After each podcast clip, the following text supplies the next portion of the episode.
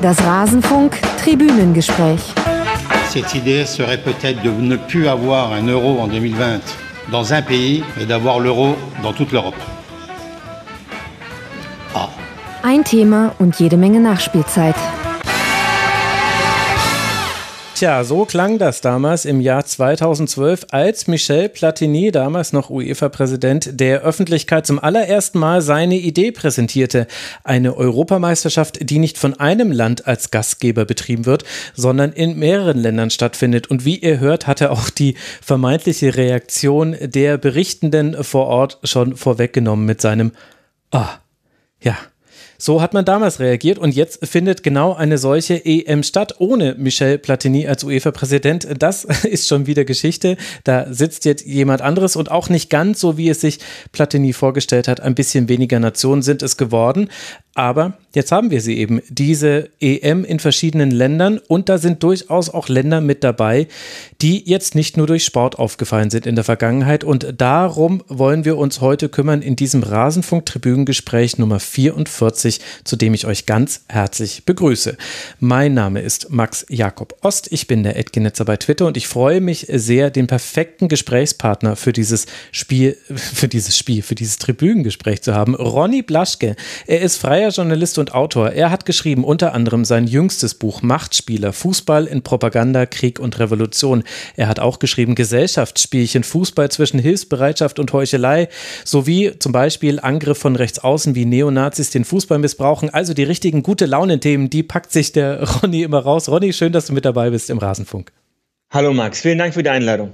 Wie hat sich denn das entwickelt, dass du immer über solche Themen recherchierst und veröffentlichst?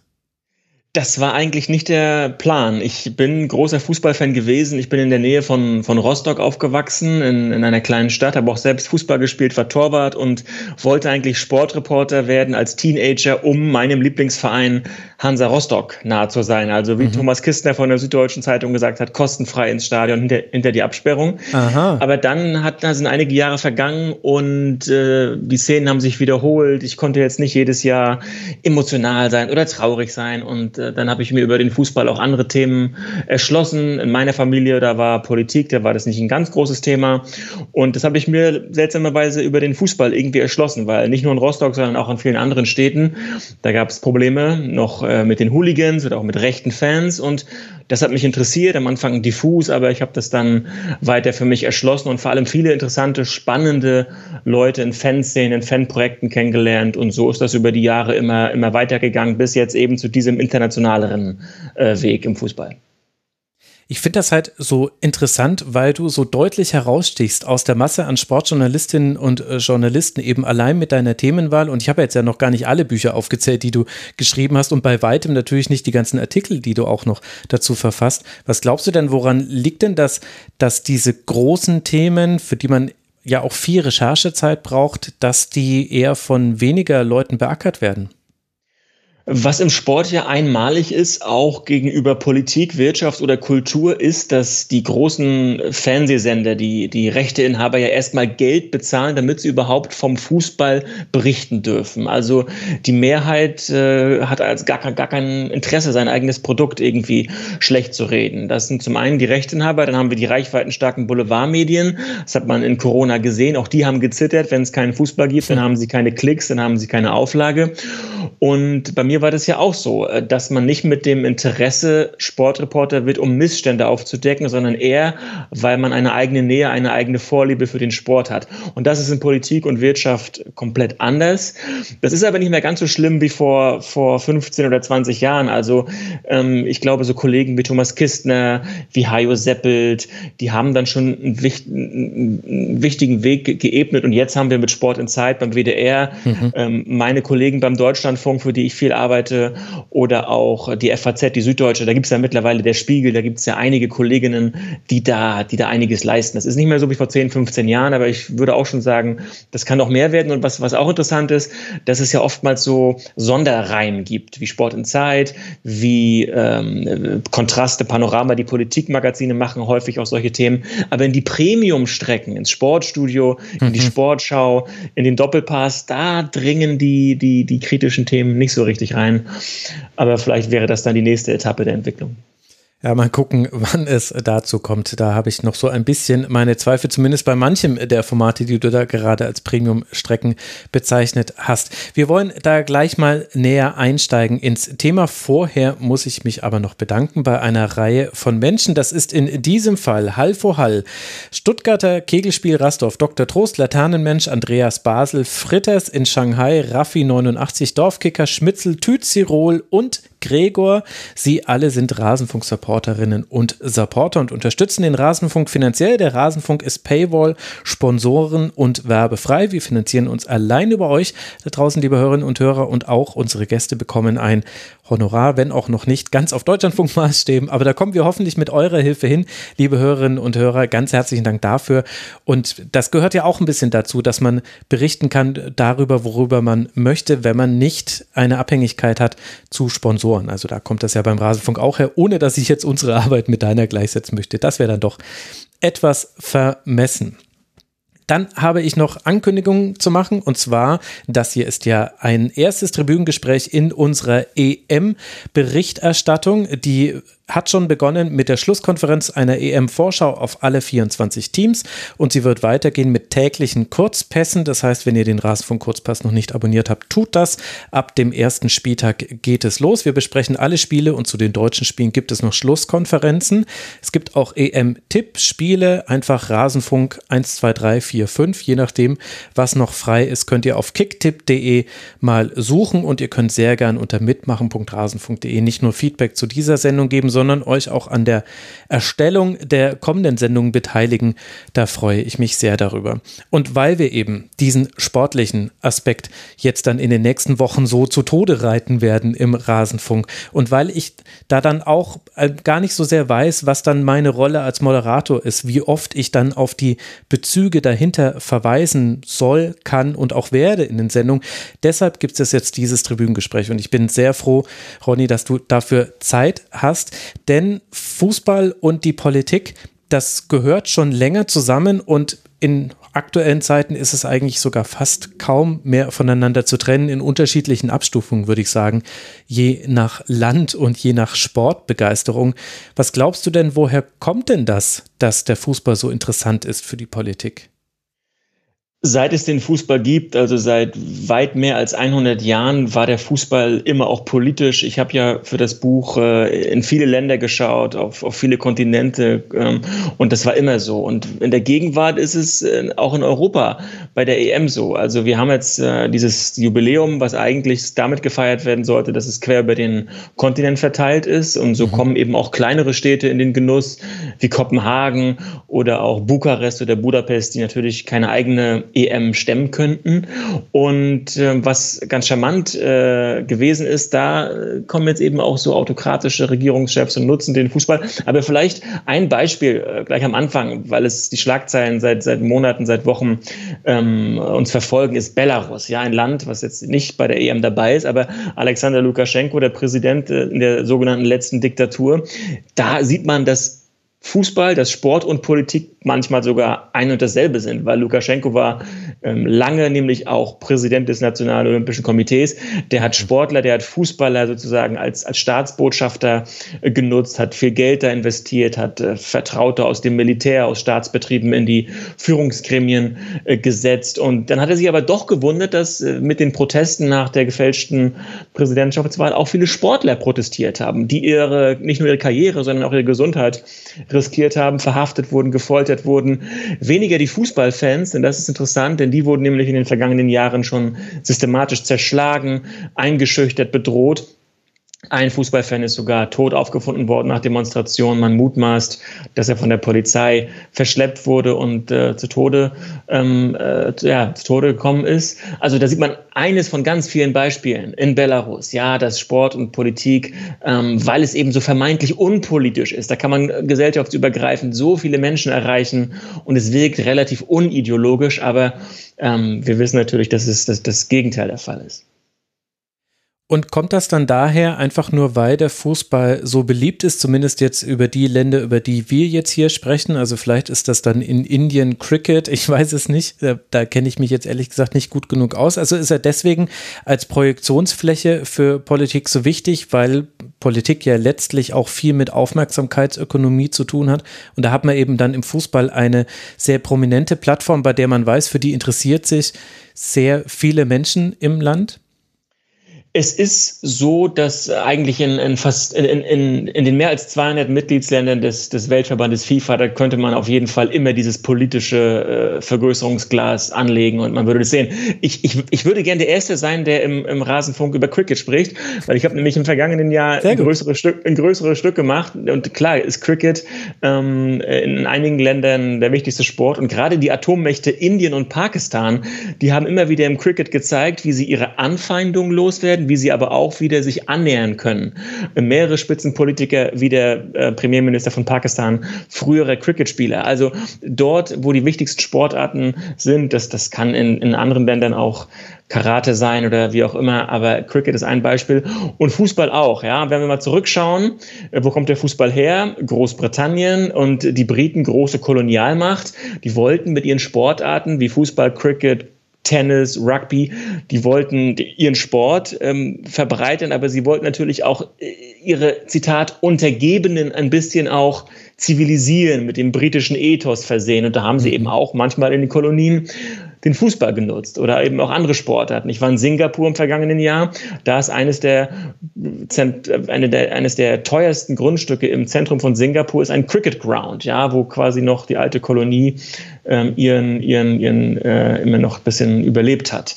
Also der Sport, der Fußball, wie auch andere Sportarten, die sind, muss man nicht mehr politisch nennen, aber in den Kultur, in der, in der Alltagskultur sozusagen eingebrannt und dann kann man eben ja, können Politiker, können alle ihre Projektionsfläche darauf werfen und sich ihr, ihr Stück dann da, da rausziehen. Ohne jetzt das äh, Tribünengespräch Fußball und Politik machen zu wollen, da müsste man nämlich noch ein bisschen äh, tiefer einsteigen. Aber was ich interessant finde, ist, wenn ich mir das so im Schnelldurchlauf betrachte, du hast jetzt eben Großbritannien und seinen Einfluss äh, dabei, wie sich eben der Fußball verbreitet hat, genannt, dann sieht man ja, dass es gerade am Anfang, vor allem in Kontinentaleuropa, auch gerade hier in Deutschland, sehr viel Gegenbewegung zum Fußball gab. Also, dass das gar nicht so gerne gesehen war, auch oft aus ideologischen Gründen, weil man geglaubt hat, also in Deutschland hatten wir den Turnvater Jan und der Einzelsport war wichtiger.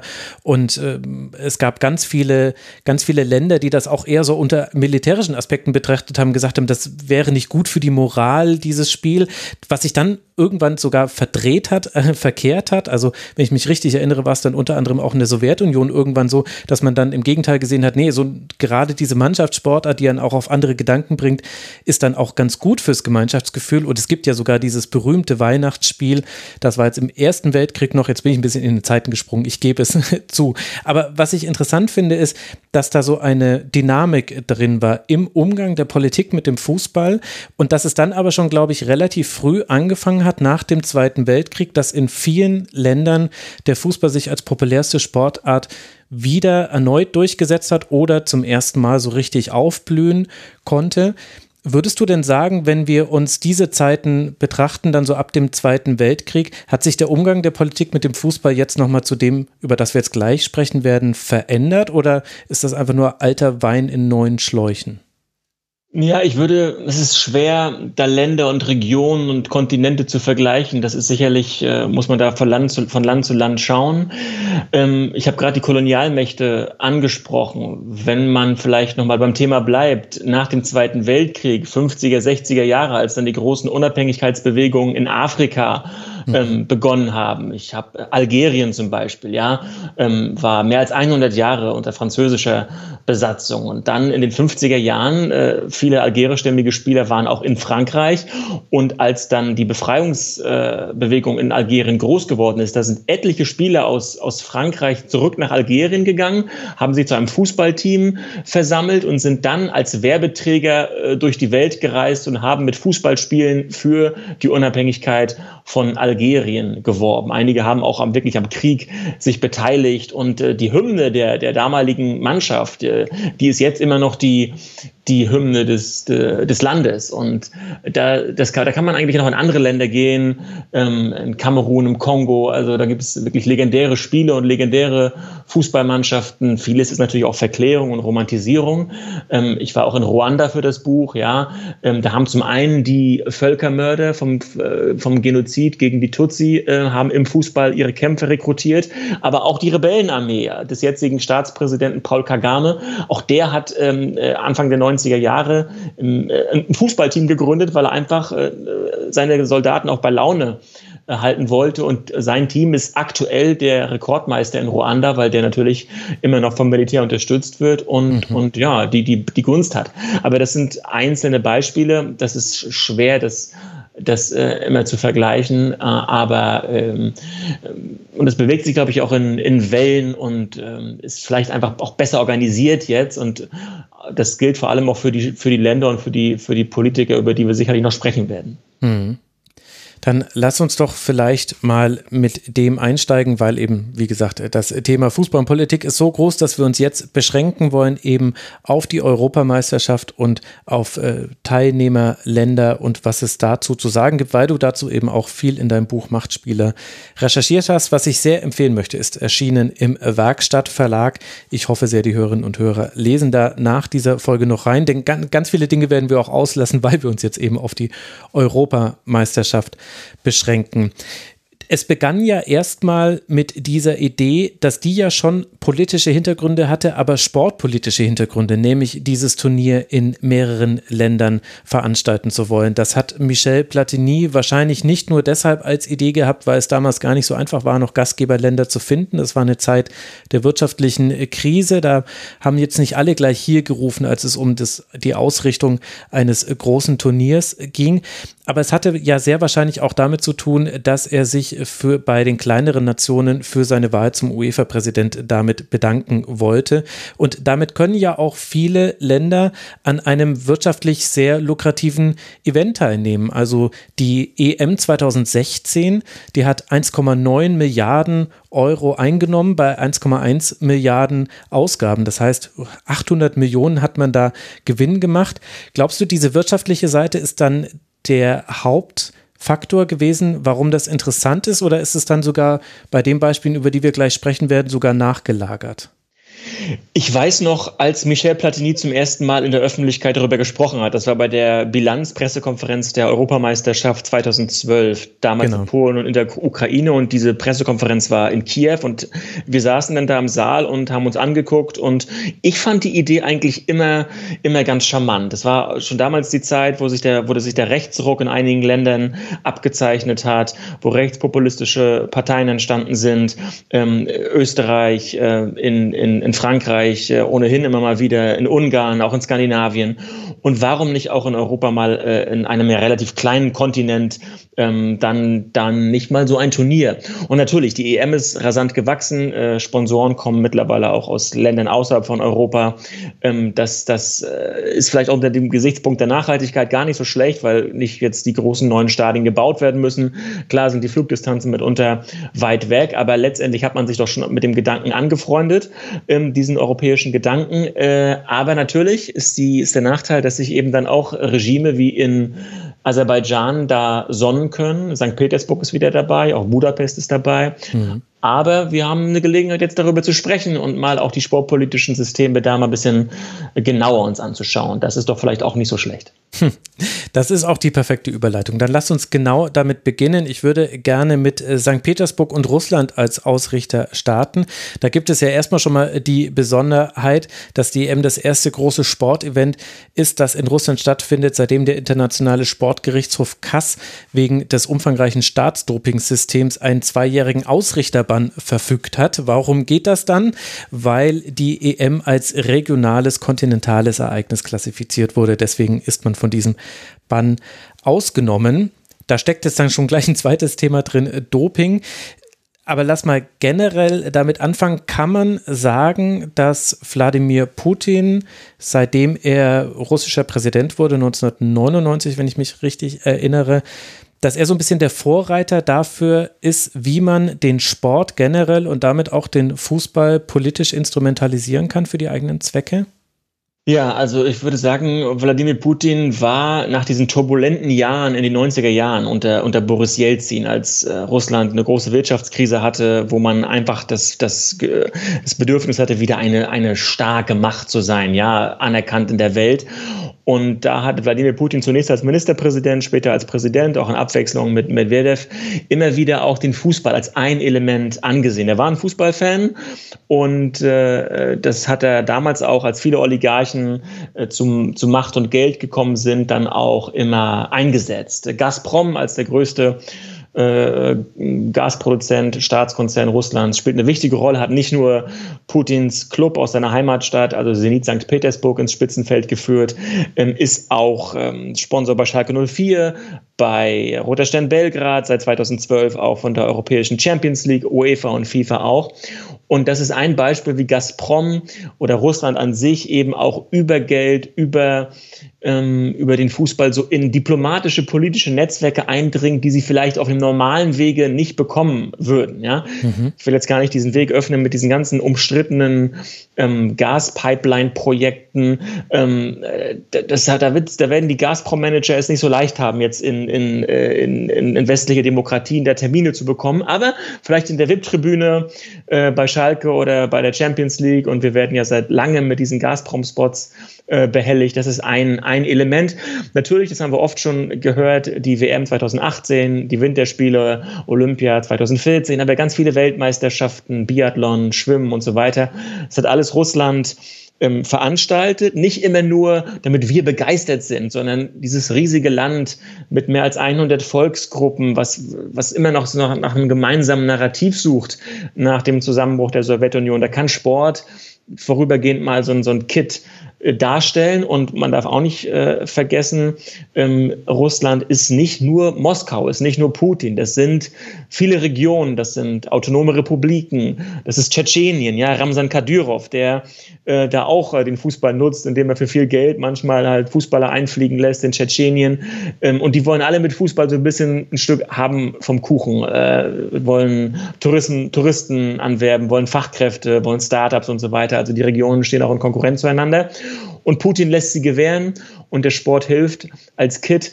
Und da ist, ist, ist das jetzt, äh, ist das fast noch eine kleinere Baustelle. Die EM im kommenden Jahr findet St. Petersburg das Champions League-Finale statt. Aber ich glaube, Putin hat die Maßstäbe gesetzt, wie man den Fußball, den Sport äh, einbetten kann in die Sportpolitik. Jetzt haben sie sich aufgeregt, ja, dass die Ukraine äh, äh, auf dem Trikot oder in der mhm. Symbolik ähm, die Landkarte mit, mit der Krim zeigt, also die äh, Russland 2014 völkerrechtswidrig annektiert hat. Da geht's dann also und ja, so groß ist der Widerstand jetzt nicht bei, äh, bei anderen Sportmächten. Also Russland ist, und da muss man sagen, aus, aus russischer Logik heraus sehr clever vernetzt in den Sportgremien, in den Verbänden, ähm, in den wirtschaftlichen Netzwerken und äh, ja, ob die jetzt bei Olympia äh, nicht dabei sein dürfen oder eben mit, mit, mit einer anderen Flagge auftreten. Russland ist nach wie vor präsent und äh, die, die Sportsupermacht, glaube ich, auch ähm, eine der Sportsupermächte der Gegenwart. Mhm. Also wir haben jetzt schon so ganz viele Aspekte, warum Wladimir Putin oder zu welchem Zweck er mutmaßlich den Sport verwendet, schon so angerissen. Da würde ich gerne mal noch ein bisschen eintauchen und vielleicht aber erstmal anfangen mit einer Einschränkung, beziehungsweise der Frage nach einer Einschränkung. Grundsätzlich würde man ja jetzt auch, wenn man über deutsche Politiker spricht, jetzt nicht davon reden, dass die sich vom Sport distanzieren, sondern die verwenden ja auch den Sport als Plattform. Also ich weiß gar nicht, mit wie vielen unterschiedlichen Fanschals man Martin Schulz während des Bundestagswahlkampfs damals gesehen hat, als der Schulzzug mal ganz kurz losrollte, bevor er dann ja auch schon ausrollte relativ schnell. Wie unterscheidet sich denn das, was du jetzt da schon angerissen hast, wo wir gleich noch eintauchen, was Wladimir Putin macht, von dem, was wir ja vielleicht in allen anderen westlichen Demokratien auch sehen? Absolut. Also natürlich ist Fußball auch in, in westlichen Ländern äh, von Politikern. Wir erinnern uns an Berlusconi in Mailand. Der hat seinen Medienkonzern mhm. mit dem Fußball, mit seiner Partei äh, verschmelzen lassen. Es gibt einige Clubs in England, äh, Glazer in Manchester, JP Morgan, die äh, aus den USA wollte jetzt die Super League finanzieren. Natürlich haben die auch wirtschaftliche Interessen und politische Netzwerke wollen sie auch knüpfen.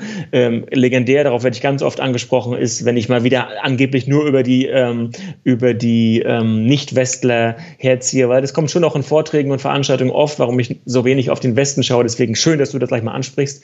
Ähm, es ist so, dass, ja, wir reden oft über dieses Foto von Angela Merkel und Joachim Gauck 2014 nach der WM, nach dem WM-Sieg in Rio de Janeiro.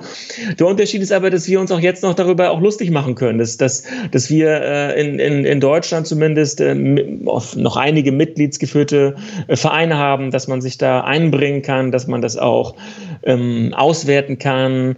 Ähm, ich würde mir persönlich noch mehr wünschen, dass die Politik auch eine Kontrollfunktion hat und nicht wie im vergangenen Jahr, dass Armin Laschet und Markus Söder als Ministerpräsidenten gemeinsam mit der Bildzeitung für, für, für eine frühe Wiederaufnahme der Bundesliga äh, werben, weil sie Hoffnung haben, damit Wählerschichten äh, zu mobilisieren. Ähm, natürlich wollen hier auch das ganze politische ähm, Parteien, ähm, Politiker äh, den Fußball nutzen, aber äh, es gibt auch eine sehr gut organisierte, verzweigte zivilgesellschaftliche Fanszene, die da sich ganz doll aufregen kann und Bündnisse schmieden kann. Und das ist in Russland, das ist in Katar und das ist in China nicht der Fall. Mhm.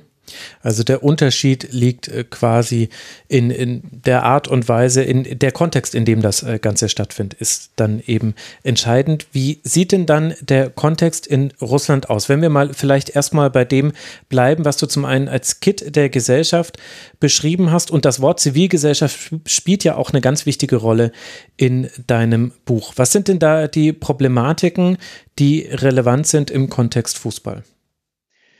In Russland und ähm, ich habe mir fest vorgenommen, halt nicht immer so, so negativ zu sein, sondern eben auch konstruktiv. Ich war auch vor der WM 2018 mehrfach in Russland und wollte immer auch Menschen ähm, besuchen und vorstellen, die äh, den Fußball äh, da auch als Plattform nutzen. Also äh, es ist nicht wie in Katar oder in China. Es gab und gibt in Russland immer weniger, aber es gibt sie Bündnisse, die, die sich für, für Offenheit, für Toleranz, auch eine LGBTIQ-Sportverband gibt es dort. Mhm. Und viele zivilgesellschaftliche Bündnisse, auch Gewerkschaften, auch deutsche Organisationen gelten als sogenannte ausländische Agenten. Die werden gefilzt, die werden besucht, die werden oftmals abgehört, die werden schikaniert. Und das, das habe ich öfter gehört, dass zum Beispiel dieser LGBTIQ-Sportverband, ähm, der erstmal über eine äh, gesunde Ernährung, Bewegung kommt, Vernetzung, ähm, und dass der nicht äh, so sehr unter Beobachtung steht, weil er eben ein Sportverband ist. Und in Russland ist es noch nicht so ähm, wie bei uns. Da kann man manchmal noch leichter durchschlüpfen. Das gilt auch für Frauenrechtsbewegungen, die sich den Sport dazu eigen gemacht haben. Ähm, also das Politische, dieser Begriff des Politischen, den wir in Deutschland ja oftmals so äh, auch mit, mit Stolz sagen und dass wir, dass der Fußball sich engagiert für Erinnerungskultur und so weiter. Dieser Begriff politisch ist eigentlich in einigen Ländern Osteuropas, auch in Russland, verbrannt, weil, weil viele Menschen das gleichsetzen mit Machterhalt und Korruption und Putin und Wirtschaftseliten und Oligarchie. Und ähm, aber trotzdem kann der Fußball, der Sport dort auch Leute äh, vernetzen. Das habe ich ein tolles Projekt, möchte ich erwähnen, Fankurve Ost Kollegen wie Ingo Peetz, die ähm, in diesem Projekt äh, Journalisten, Fans und andere aus Belarus, Ukraine und Russland immer wieder auch zusammenbringen und tolle Projekte machen. Also ähm, das ist in Russland auch möglich. Ja, und was jetzt im Nachhinein nach der WM passiert, das, das müssen wir mal abwarten. Aber ähm, es sieht ja so aus, dass mit der EM und auch nächstes Jahr mit dem Champions League-Finale da wieder äh, das normalisiert ist, äh, der Fußball und die Politik in Russland. Also das waren jetzt quasi dann Positivbeispiele, wie der Fußball eben der Zivilgesellschaft helfen kann, eben auch für die Rechte von Minderheiten zum Beispiel einzutreten oder auf Missstände hinzuweisen. Gerade äh, Frauenrechte sind ein extrem spannendes Thema, wenn man über Russland äh, spricht, auch weil es die eine ganz andere Tradition da haben als zum Beispiel auch hier in Deutschland und zwar eine viel länger und weiter zurückreichende Tradition, was vielleicht gar nicht so jedem bewusst ist. Jetzt haben wir aber ja auch schon mal mit mehreren äh, großer Ereignissen. Also Wladimir Putin hat die Dekade des Sports mal ausgerufen und in dieser Dekade sollten eben dann ganz viele sportliche Großereignisse stattfinden. Und mit so die größten davon waren die Olympischen Winterspiele 2014 in Sochi und natürlich die WM 2018. Da haben wir ja dann jeweils schon mal gesehen, wie sich zum einen Russland nach außen präsentiert und aber wie das ja auch sich dann intern auf die Strukturen der Zivilgesellschaft auswirkt. Hatte das denn dann auch positive Effekte, wenn wir jetzt mit diesen positiven Beispielen anfangen? Ich weiß noch, 2014, da war ich bei den Paralympics als Journalist und in Russland wurden die Olympischen Winterspiele wurden gefeiert als großes Ereignis. Niemand hat darüber gesprochen, dass man den halben Kaukasus zerfranst hat, da um für, um für Bobbahnen oder Hotels, die später keiner mehr brauchen wird, sind ja viele, viele Milliarden dafür draufgegangen. Nein, es war der Stolz Russlands, diese Spiele organisiert zu haben. Und dann waren die Paralympics und dann äh, kam bald auch schon ähm, die Annektierung der Krim und das Vordringen von prorussischen Separatisten in, die, in den Osten der Ukraine. Und einige Leute, das kann man nicht belegen, klar, aber die haben in Russland gesagt, dass vielleicht ohne dieses, dieses, dieser Rausch im Sport vielleicht Putin gar nicht so eine breite Brust gehabt hätte für diesen ja damals durchaus waghalsigen Schritt, äh, die diese Krim äh, zu annektieren. Mittlerweile gibt es da keine keine Kritik mehr aus dem Westen, das nimmt man so hin, aber damals mhm. war es so. Und, ähm, und dann gehen wir weiter, ja. Äh, in Syrien mischen die Russen mit, dann gab es die Einmischung bei der US-Präsidentschaftswahl, ähm, der, die Konflikte in der Ukraine, die dauern, dauern immer noch an. Und, und der Sport gibt halt so eine, so eine Bühne, die ein bisschen Alltag intern erscheinen lässt und, und auch bei uns, ja, weil wenn wir Putin im Westen, das, wiss, das weiß Putin, das wissen, das wissen viele Russen, dass der Westen, der Westen, aber viele Menschen im Westen, viele Medien Russland auf Putin reduzieren. Und das, wir kennen auch die ganzen Bilder, wo Putin Eishockey spielt oder mit Oberkörper frei. Er zeigt sich als, als Sportler. Die Männlichkeit ist ein, ist ein wichtiges Thema die man dort, die man dort ausstellt. Umfragewerte ähm, waren, hat Putin lange immer noch sehr hohe Umfragewerte gehabt. Die gehen runter, aber die sind immer noch sehr hoch gewesen. Vielleicht auch eben wegen des Sports, weil es eben eines der weicheren Themen ist, ähm, über die man halt ähm, relativ, ja, unideologisch sich, sich präsentieren kann. Und wie würdest du dann aus Sicht der Organisationen in Russland die Auswirkungen dieser Turniere bewerten. Also es war ja schon so, dass vorher und nachher gab es äh, Einschränkungen der Versammlungsfreiheit, es gab äh, Festnahmen, also die Zahlen haben sich vorher und nachher nicht wirklich verändert, aber während der Turniere war es dann doch anders. Und das war ja dann auch eines, eine der Problematiken. Das hatte ich hier im Rasenfunk auch sehr ausführlich thematisiert, weil wir schon, ich glaube, sieben Monate vor der WM monatlich mit äh, Katrin Scheib in Moskau einfach nur über Dinge gesprochen haben, die eben mit der WM zu tun haben. Die Problematik für dann so außenstehende Berichterstatter wie uns war, wie will man das werten, dass auf der einen Seite es vorher große Einschränkungen gab, was äh, Versammlungsfreiheit, Vorratsdatenspeicherung etc. angeht, dass man auch schon davon gehört hatte, dass es auch Ansagen an die Russ, russischen Hooligans äh, gab. Äh, jetzt hier wird, äh, das, das soll ein Fest der Freude werden. Wir wollen keine Negativschlagzeilen und die haben sich dann auch nach allem, was man weiß, eher so in den Untergrund zurückgezogen. Und gleichzeitig war damals ja schon zu erwarten, nach der WM wird sein wie vor der WM. Es wird einfach wieder genauso sein. Und es gab ja dann auch relativ schnell Demonstrationen, bei denen dann wieder viele tausende Menschen auch zum Teil festgenommen wurden. Kann man dann trotzdem sagen, dass diese Entspannungsphase während der Turniere für etwas gut ist? Oder ist das dann eben Augenwischerei und man sollte auf diesen Trick, auf diesen optischen Trick nicht reinfallen? Ja, das ist vielleicht eine der entscheidenden Fragen, auf die wir dann viel zu wenig noch schauen nach der WM. Ich habe die WM in St. Petersburg verbracht. Ich war beim Confed Cup ein Jahr davor in Moskau. Und während der WM 2018 in St. Petersburg, da stand ich auch mit offenen Augen und habe gesehen, wie, wie äh, Fans aus Lateinamerika Alkohol getrunken haben auf den mhm. Straßen. Einige haben gekifft und es war alles ganz locker und die Polizei hat zugeschaut. Es gab LGBTIQ-Fahnen und es gab auch ein, ähm, kein Pride House, so durften sie sich nicht nennen, aber es gab Veranstaltungszentren wo unterschiedliche Gruppen ihre Veranstaltungen gemacht haben. Es war schon sehr sehr, sehr bunt und sehr vielfältig. Nach der WM war ich jetzt nicht mehr in Russland. Ich kann auch nur das lesen und sehen, was die Korrespondenten von dort berichten. Und äh, das spricht ja dafür, dass die Zivilgesellschaft weiterhin äh, zurückgedrängt wird. Putin hat sich selbst äh, die Verfassung ändern lassen, dass er, ich glaube, bis er 150 Jahre alt ist, Präsident bleiben darf. Also es, es, das, das, das liegt, liegt nahe, dass, dass generell würde ich immer sagen, auch das Sommermärchen im Positiven, ein Fußballturnier von fünf Wochen kann keine Gesellschaft, kann keinen Staat grundlegend verändern. Vielleicht mal einen ganz kurzen Schwenk. Ich war äh, für mein Buch auch in Buenos Aires, weil mich interessiert hat, da kann man es ja mit ein bisschen mehr zeitlichem Abstand sehen. Mhm. Die WM 78 war in ja. Argentinien in einer Militärdiktatur, der mutmaßlich 30.000 Menschen zum Opfer gefallen äh, sind. Argentinien hat die WM gewonnen und ich habe die Leute auch gefragt, ähm, hat die Diktatur davon profitiert? Und da haben mir verschiedene Leute gesagt, dass vielleicht, vielleicht im Rausch des Sieges, des Finalsieges gegen die Niederlande, vielleicht noch zwei, drei Tage später, hätte der Diktator Videla vielleicht eine freie Wahl auch gewonnen.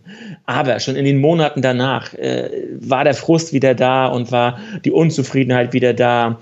Und das ging ja dann nicht mehr so lange weiter. Äh, Argentinien hat den, hat den Falklandkrieg verloren und dann war es irgendwie auch vorbei. Und, und das, vielleicht sollten wir nicht ganz so sehr auch ähm, äh, das, das, das, das Hoch, Hochjatzen, den, den Fußball. Mhm. Das, das, ähm, das hat nicht so eine langfristigen Folgen. Ähm, und es gibt sicherlich für beides auch, auch Beispiele, wenn man die Olympischen Spiele in Peking sieht, 2008. Ähm, auch da mit Xi Jinping sind da jetzt die Regeln, Presse, ähm, Justiz und so weiter hat es noch verschärft. Aber ob man das jetzt in, in, in, in Relation zu Olympischen Spielen legen kann, das weiß ich nicht und das ist auch nicht ausreichend erforscht.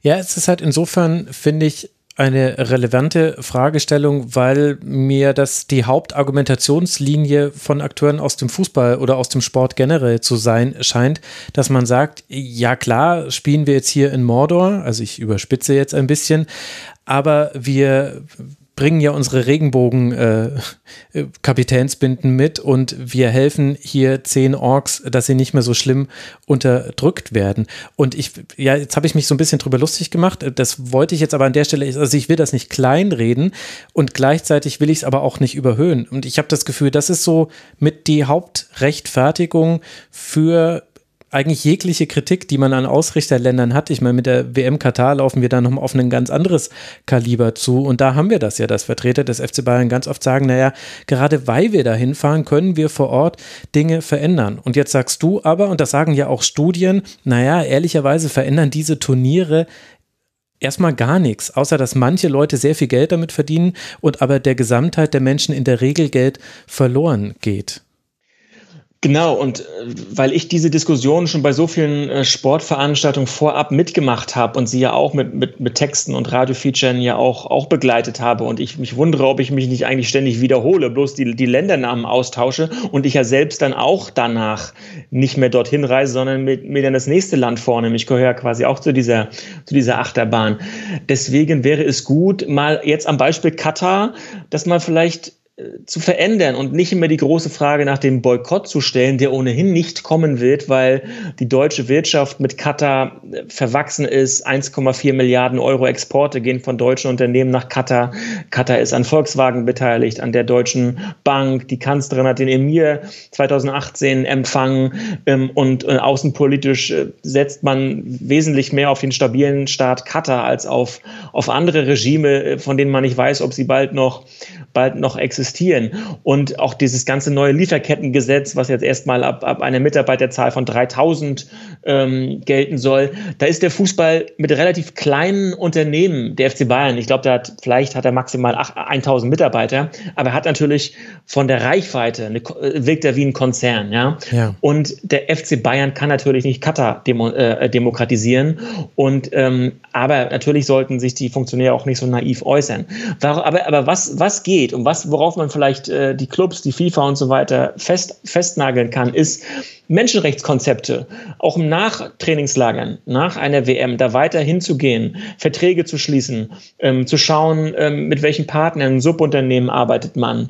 Ähm, das, das ginge alles. Die eigenen Mitarbeiter, die eigenen Sponsoren einzubeziehen, also kleinteiliger vielleicht zu denken ähm, und, und vielleicht nicht so viel, nicht allzu viel zu wollen und das könnte vielleicht ein nächster Schritt sein. Aber der Fußball mit seiner Emotionalität, mit seiner, mit seiner Doppelpasskultur, ich meine jetzt die, die, die Fernsehsendung, also entweder alles muss immer so empört sein und, und, und man will die endgültigen Antworten. Äh, wir haben jetzt auch daraus gelernt, dass, dass, dass ein Fußballturnier ähm, jetzt nicht grundlegend ein Land verändert, im Gegenteil sogar.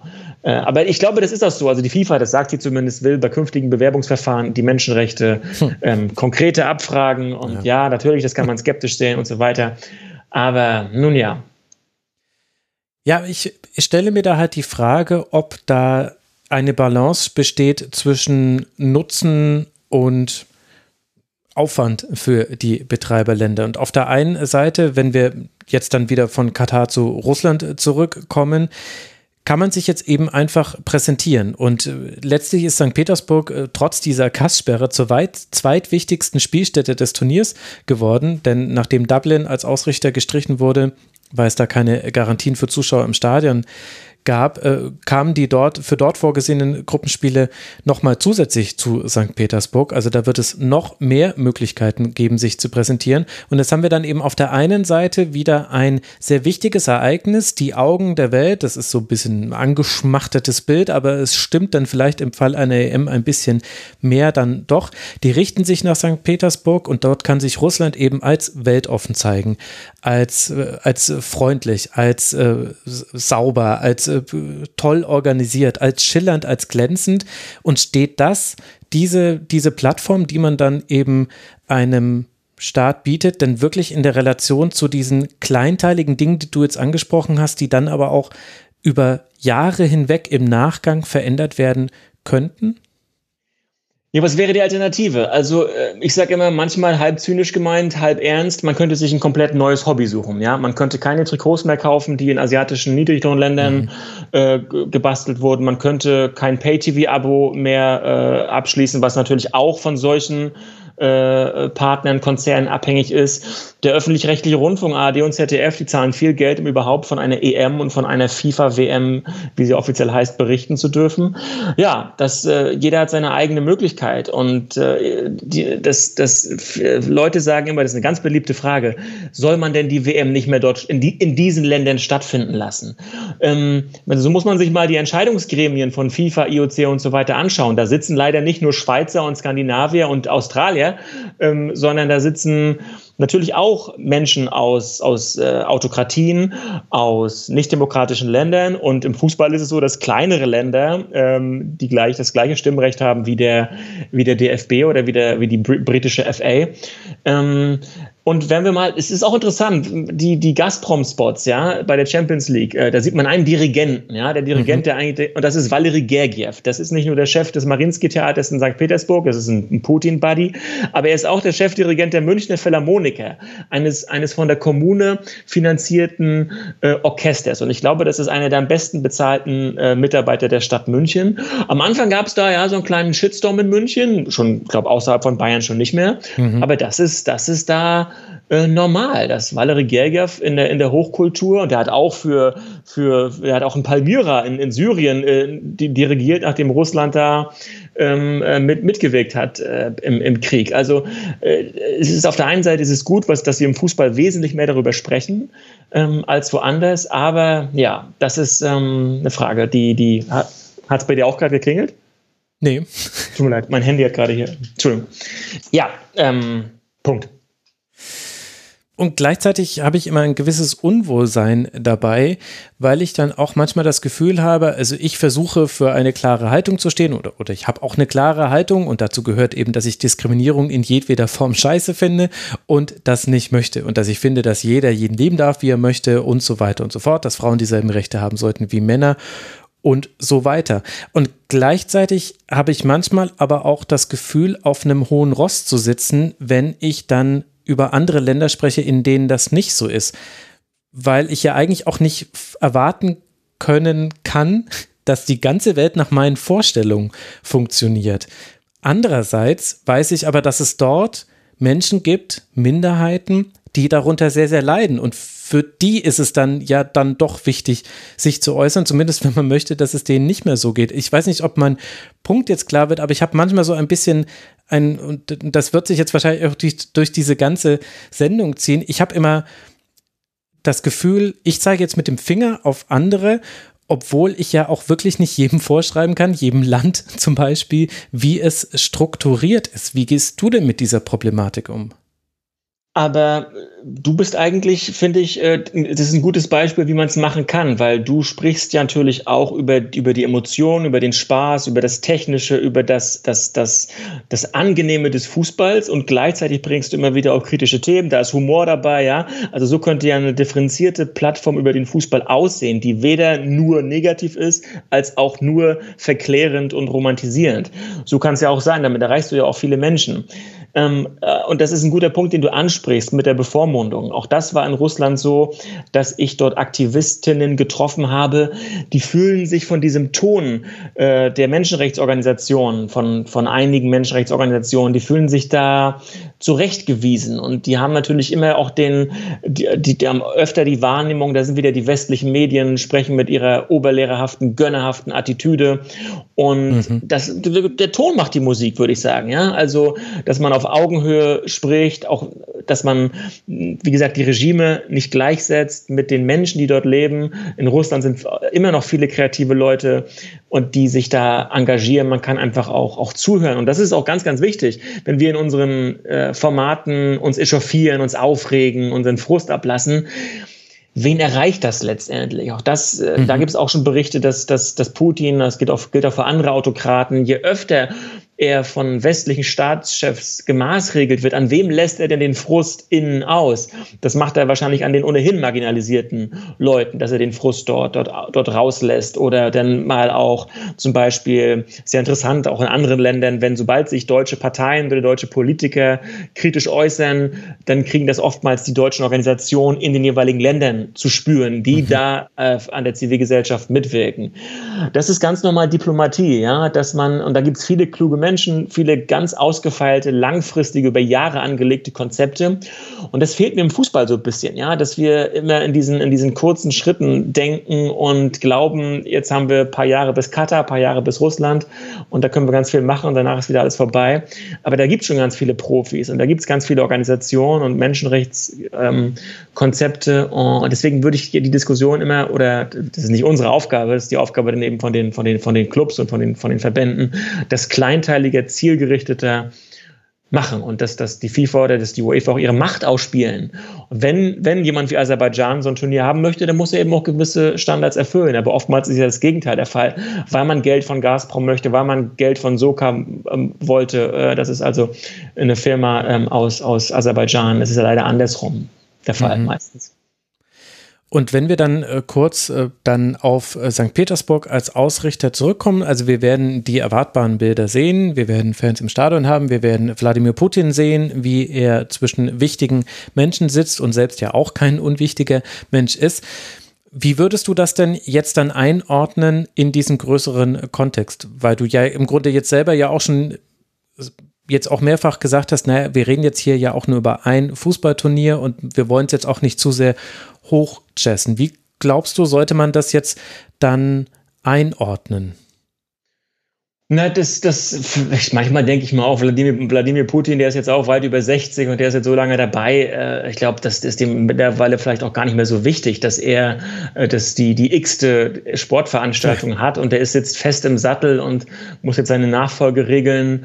Ähm, aber ja, das ist, ist ein Element und deswegen wundere ich mich halt über, über dieses Hamsterrad, dass wir dann oftmals die, die, die gleichen Fragen stellen. Und vielleicht, und da werde ich manchmal, äh, haben wir da auch, auch kontroverse Debatten innerhalb der, der Kolleginnenschaft im, im, im Journalismus, ähm, ist vielleicht miteinander reden auch gar nicht mehr so schlecht, ja. Also Putin war ja auch mal anders. Er hat auch schon mal im Bundestag gesprochen hm. und äh, Wandel durch Annäherung, Willy Brandt war nicht so schlecht in den 70er Jahren. Klar, ganz andere Zeiten. Aber ohne Russland scheint es irgendwie auch nicht äh, zu gehen. Das sieht man bei Belarus, das sieht man bei Syrien, das sieht man bei ganz anderen Ländern und auch kleinere Länder wenden sich dann eben auch zu, zu Russland zu oder auch zu China.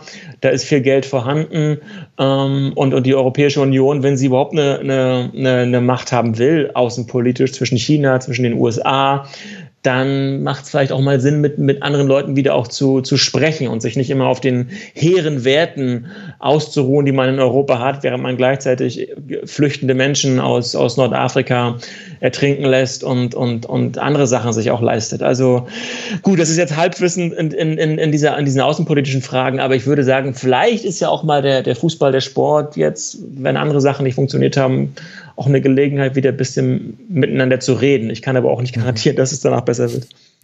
Das ist der Blick äh, von Russland quasi nach außen oder von außen auf Russland. Und dann finde ich, äh, gibt es ja noch eine zweite Ebene und die findet in deinem Buch ja auch äh, statt, was ich eben so extrem spannend daran finde, weil die ist so ein bisschen unterbeleuchtet in vielen anderen Publikationen. Und zwar die Innenperspektive, wo man ja auch sagen kann, wenn wir uns mal kurz von der egozentrischen Sichtweise, wie finden wir eigentlich Russland und Wladimir Putin lösen, dann glaube ich manchmal, dass wir das vielleicht auch überschätzen, wie wichtig das eigentlich diesen Autokraten ist, nach außen zu schillern und wie wir damit unterschätzen, wie wichtig es ist, intern diese Sportereignisse zu nutzen. Du hattest es ja vorhin schon als Kit der Gesellschaft beschrieben. Und da kann man ja nicht nur jetzt über den Fußball sprechen und über das, was bei der WM 2018 dann in Russland passiert ist, auch im Guten für die Regionen und auch vielleicht auch so ein bisschen fürs Gemeinschaftsgefühl, sondern da fallen mir zum Beispiel auch diese Russland-Spiele ein, die ich glaube,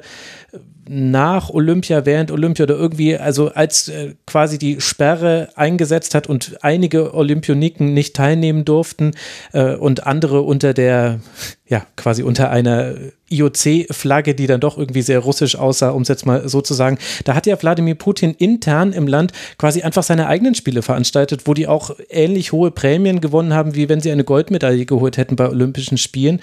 Und allein das zeigt ja schon, wie wichtig vielleicht der Sport, dass der vielleicht nach innen viel wichtiger ist als nach außen und wir das dann vielleicht überschätzen, weil wir halt diejenigen sind, die außen stehen.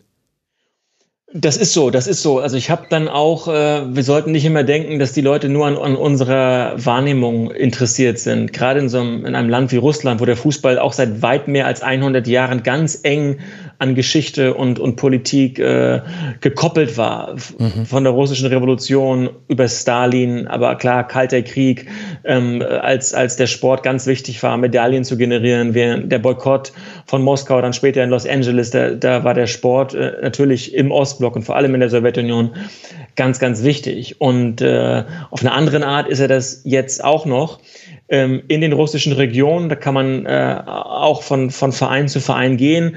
Ich habe zuerst Tschetschenien angesprochen, also die, die Teilrepublik, wo es ganz viel Ärger früher gab, in Anführungsstrichen, und das ist eigentlich noch ein verharmlosendes Wort, mit, mit islamistischem Terror. Und Ramsan Kadyrov, der, dessen Vater ja getötet wurde äh, im Stadion, Ramsan Kadyrov, der mhm. sozusagen der Statthalter, der Putin in Tschetschenien, in Grozny den Rücken frei hält und und das macht er eben auch mit dieser übermaskulinen, mit dieser Kultur und er lädt dann Spieler wie Ronaldinho ein oder Maradona, auch, auch Popstars und weil Fußball oder als, als ähm, die WM 2018 war, da hat das, hat das ägyptische Team ähm, äh, mit Mo Salah, mit dem, mit dem Star des FC mhm. Liverpool, hat in Tschetschenien Station gemacht und plötzlich kam dann Ramsan Kadyrov morgens auf den Trainingsplatz und ist mit, im Cabrio mit Mo Salah durch die Gegend gefahren und Salah wusste gar nicht, wie ihm geschieht, wurde zum Ehrenbürger ernannt, soll sich später auch beschwert haben darüber, dass er da so vereinnahmt wurde. Aber das zieht, ja. Also Kadyrov, der fährt ab und zu mal nach Moskau zur ähm, Audienz Audienz äh, von, von Putin, wollte auch einmal schon zurücktreten, ja, offiziell. Putin hat ihn nicht gelassen. Und so kann man auch bei anderen, also so ein riesiges Land, das regiert sich ja nicht nur mit einem starken Mann. Ja. Mhm. Man denkt immer, das wird alles aus Moskau gemacht, aber die, die Regionen sind so weit äh, von, von Moskau auch entfernt. Und noch einmal, auch wenn wir über Fußball sprechen, man darf nicht denken, dass der Fußball da jetzt das Entscheidende ist, aber er ist eben ein, ein Element, über das die Leute sprechen, wo es Gesprächskanäle gibt, wo auch mal Gelder fließen, ähm, wo man sich im Stadion trifft. Das ist ganz, ganz ganz wichtig, so eine Ehrentribüne, wo man, einem, wo man, wo einem, wo man sich gegenseitig schmeicheln kann, wo man lockerer ist, wo die Gesprächsatmosphäre vielleicht ein bisschen weicher ist. Ähm, das ist in Russland, aber ist auch in vielen anderen Ländern der Welt so. Das hast du alles auch sehr genau im Machtspieler noch beschrieben. Das ist der eine Ausrichter dieser EM, auf den man mal unter diesem Aspekt der Fußball als politischem Instrument blicken kann. Wir haben noch einen weiteren mit der Türkei, bei dem eine Komponente mit dazu kommt, die interessanterweise auch in Russland eine größer werdende Rolle spielt. Das habe ich zuerst bei dir gelesen, nämlich den Einfluss der Religion. In Russland ist es dann die russisch-orthodoxe Kirche. Bei Erdogan und der Türkei gestaltet sich das ein bisschen anders. Wie würdest du denn sagen, unterscheidet sich jetzt, wenn wir diesen Russland-Komplex haben wir jetzt ja sehr ausführlich besprochen, wie Putin den Sport für sich nutzt? Wie unterscheidet er sich denn da von Erdogan oder Erdogan sich von Putin, besser gesagt? Erdogan war der bessere Fußballer. Ähm, da sieht man ja immer noch viele Bilder, sieht man ja, wie er gekickt hat. Und mhm. äh, ich weiß gar nicht, ob es eine Legende ist, aber dass sein Spitzname Imam Beckenbauer war, dass er angeblich von der Profikarriere stand. Das kommt eigentlich in jedem Artikel darüber vor. Also Erdogan soll ein passabler Fußballer gewesen sein. Natürlich, ähm, da kann man weit in die Geschichte zurückgehen. Da gibt es auch interessante Bücher darüber, dass auch schon äh, mit der Gründung der modernen Türkei unter Mustafa Kemal, der äh, genannt Atatürk, ja, mhm. dass da auch der Fußball, ähm, wie so oft in den äh, islamisch geprägten Ländern am Anfang Skeptis, Skepsis entgegengeschlagen ist, aber dann doch äh, er sich relativ schnell verbreitet hat und wichtig war als Vernetzung, als, als gute Laune-Tool auch für für Leute, für unterschiedliche Strömungen. Und in der jüngeren Vergangenheit ist es so, dass die Türkei ja auch mal eine EM alleine ausrichten wollte, zuletzt halt 2024. Das Turnier wird jetzt in Deutschland stattfinden. Aber ähm, wäre sie in der Türkei, äh, hätte sie in der Türkei stattgefunden, 24, dann wären einige Spielorte vor allem so in Städten äh, äh, gewesen, in Stadien gewesen, die eher einen höheren Wahlanteil bei der AKP haben, also bei Erdogans Partei. Und das ist auch ein Trend, Patrick Caddy, das ist ein Journalist, der hat ein Buch darüber geschrieben, hat das sehr detailliert nachgewiesen, dass es dieses Patronagenetzwerk um Erdogan, ja, man, man verteilt Bauaufträge und als die Wirtschaft noch geboomt hat in der Türkei, ähm, unterschiedliche Unternehmen, das früher war die, war die, war die Wirtschaftselite, hat sich ganz stark diesen säkularen Werten von Atatürk äh, verschrieben, wo Staat und Religion getrennt waren, aber immer mehr dann doch mhm. eher konservativere Leute und natürlich sehr, sehr viel Geld für Flughäfen, für Moscheen, für Religionsschulen, für, für Shopping Malls draufgegangen, aber eben auch für mehr als 30 Stadien, die entstanden sind, teilweise eben auch in Konya oder in Trabzon oder ähm, äh, also eher in konservativeren Städten. Und wir, bei uns ist wahrscheinlich Beşik, Besiktas Istanbul bekannt mit seiner sehr kritischen linken Fanszene, die demonstriert haben gegen, gegen Erdogan. Und Besiktas, ich war da auch, da sieht man ganz viele äh, Atatürk-Bilder und Symboliken von, von Atatürk, also der Überfigur, der Überfigur der Türkei. Und dieses Stadion von Besiktas, was neu gebaut wurde, Früher hieß das äh, nach einem Weggefährten von, von Atatürk, äh, mhm. einem Mitstreiter, wie viele Stadien nach ihm oder seinen Freunden benannt wurden. Aber das scheint Atatürk auch, äh, das scheint auch, Entschuldigung, Erdogan zurückdrehen zu wollen. Also mehr so diese, er lehnt sich so wieder an diese alte osmanische Kultur ein, ja, diese gro die große Zeit äh, der, der Osmanen und als, als man auch ein Weltreich war, ähm, als ähm, ja, das, das, das ist das, ähm, da, da auch die Fußballfans, die, die, die haben ganz genaue Schlachten noch in, im Gedächtnis und das nutzen sie auch ja. für Choreografien und so weiter. Und ja, das Stadion von äh, Besiktas ist jetzt nach einem Mobilfunkunternehmen be benannt und nicht mehr halt nach äh, historischen Figuren. Ähm, und das, das sind so einige Beispiele, wie die Türkei auch, wo der, wie der Fußball so diese, diese vielleicht diese zunehmende Religiosität auch als ein Beispiel verdeutlicht. Mhm. Dafür gibt es jetzt ein Stadion, was nach äh, Recep äh, Erdogan selbst benannt wurde. Also die religiöse Komponente kommt damit dazu. Du hast ja jetzt schon ein paar äh, so Rahmendaten genannt. Also allein diese 30 Fußballstadien, die gebaut wurden, an denen bin ich immer wieder hängen geblieben, wenn ich äh, Texte dazu gelesen habe, jetzt in der Vorbereitung dazu, weil es einfach so eine irre Zahl ist. Und gleichzeitig war das ja auch, das ist finde ich, wenn man sich mit dem türkischen Fußball und zum Beispiel den, den Länderspielorten auseinandergesetzt hat, dann ist das aufgefallen, dass irgendwann Istanbul nicht mehr so wichtig war, sondern eben andere Regionen. Und dann habe ich eben bei dir gelernt, okay, das sind eben Regionen, in denen nicht nur die Regierungspartei AKP hohe Stimmenanteile hat, sondern eben auch dieses Patronagentum und auch dieses äh, religiös mit dem Staat verwobene anscheinend einfacher durchzusetzen ist als in Istanbul selbst, was eben an sich ja schon eigentlich keine einzelne Stadt ist, sondern als viele einzelne Regionen fast schon ähm, bezeichnet werden muss, ohne dass ich da selber im Detail schon tief genug drin wäre. Jetzt haben wir in der Türkei ja aber auch den Sonderfall, dass sich Politik und Fußball auch schon mal in einer sehr, sehr plakativen Art und Weise verwoben haben, nämlich dass Fans mit Teil waren der Kundgebung im Gezi-Park und dann auf dem Taksimplatz, wo sich dann auch hunderte Fans von eigentlich rivalisierenden Vereinen von Besiktas, Fener und äh, Galatasaray miteinander verbündet haben im gemeinsamen Protest und die das dann aber im Nachhinein auch zu spüren bekommen haben. Wie hat denn sich da Erdogan gegenüber den Fußballfans verhalten?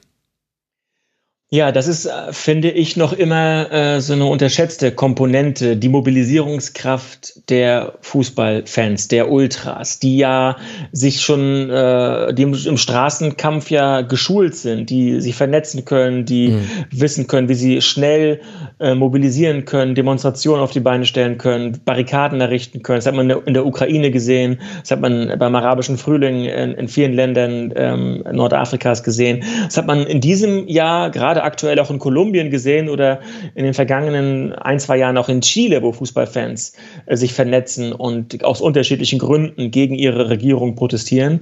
Und in der Türkei war vielleicht eines der ersten prominenten Beispiele, was wirklich dann danach auch, und das ist vielleicht ein Problem, stark glorifiziert wird. Da entstehen dann Dokumentationen, da entstehen Plakate, da entsteht so ein Heldenkult und wir schauen eigentlich danach nicht mehr so richtig hin, was denn daraus geworden ist. In Ägypten zum Beispiel die Ultras aus Kairo, die als Terroristen jetzt gelten. Viele von ihnen sind getötet worden, sind im Gefängnis, werden, werden äh, leben im Exil. Äh, also in, in Kairo, diese wogende Fankultur von früher, das gibt es eigentlich nicht mehr. Die werden klein gehalten. In der Türkei ist es nicht ganz so krass, äh, aber auch dort mit anderen Mitteln wird ein Ticketsystem dann eingeführt, wo man seine Daten hinterlassen muss. Fans haben keine Lust mehr, auch, auch ziehen weg und, und ähm, man kann nicht mehr die Banner oder die Gesänge ins Stadion bringen, ähm, das, weil nach dem Putsch dann auch gegen Erdogan auch andere, andere Gesetze und Regeln eingeführt wurden. Also das ist jetzt nicht mehr so wie früher. Das findet vielleicht auch woanders statt und das ist auch wichtig zu betonen. Der Protest von Fußballfans ist nicht nur im Stadion der Fall, sondern auch in sozialen Medien, in Kneipen, in der Diaspora, also Menschen aus unterschiedlichen Milieus lernen sich ja wegen des Fußballs kennen, die sie sonst mhm. vielleicht nicht kennengelernt haben. Und das ist, finde ich, eine, eine stark politische Komponente und die ist in Türkei anders als in Ägypten oder in Chile. Aber, aber, aber das, das, die Mobilisierungskraft der Ultras, einer jungen politischen Subkultur, äh, das lohnt sich wirklich weiter zu erforschen. Und das war in Türkei, es ist in der Türkei im Positiven wie im Negativen gut, gut, ein gutes, äh, ein, ein eindringliches Beispiel. Ja, und gleichzeitig ist es auch ganz offensichtlich dem Staat, wenn ich einfach jetzt mal von dem Staat sprechen darf, bewusst, weil es ja dann den Vorfall gab, dass Fans von Besiktas bei einem Derby den Rasen gestürmt haben. Das Spiel wurde abgebrochen, der Verein bestraft und später wurde dann bekannt, dass diejenigen, die da gestürmt haben, Verbindung zur Regierung haben und vielleicht gar nicht jetzt aus dem wirklichen Kern der Fanszene von Besiktas kamen. Also da würde ich ja schon fast von der Unterwanderung der Fan Kultur sprechen mit dem Zweck, sie zu diskreditieren. Und ja, in dem Fall wurden dann sogar auch Fans vor Gericht gestellt, allerdings alle Vorwürfe dann fallen gelassen. Mhm. Das ist interessant. Nach solchen Protesten, auch in anderen Ländern, äh, lange gelten Ultras für Regierungen als Halbstarke, die keine Ahnung haben, die sich da ein bisschen austoben. Aber wenn man dann sieht, was sie für Power entfalten können, dann gelten sie dann plötzlich eben doch als äh, Gefahr für die nationale Sicherheit. Dann kommt die Power des Staates mit dem Geheimdienst, mit der Polizei, mit Einschüchterungsversuchen. Und dann, ja, es gab auch Beispiele aus anderen Ländern, wo dann gezielt äh, solche Gruppen unterwandert werden.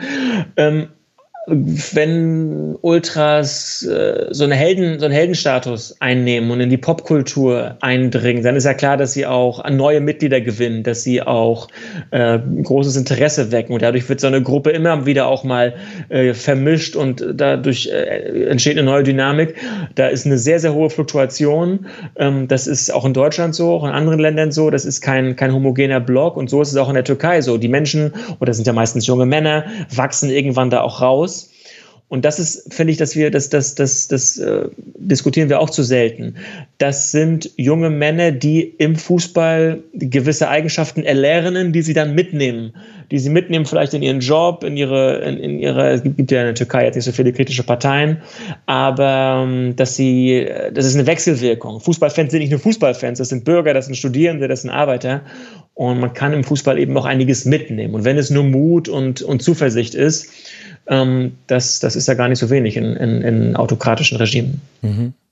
Die Türkei fällt jetzt hier vielleicht ein bisschen raus aus den Ländern, die wir besprechen. Mag vielleicht den einen oder anderen und die ein oder andere schon gewundert haben, denn die Türkei ist ja gar kein Ausrichterland bei dieser Europameisterschaft. Ich kam trotzdem irgendwie nicht an der Türkei vorbei, weil ich so drei Schnittmengen oder Ansatzpunkte sehe, die finde ich auch jetzt ins Hier und Jetzt und auch in diese EM ein bisschen hineinreichen. Das eine ist, das hast du schon kurz angesprochen, eben die wiederholt erfolglose Bewerbung der Türkei um eine Europameisterschaftsaustragung. Letztlich ist man jetzt dann auch für 2024 ja dann Deutschland unterlegen.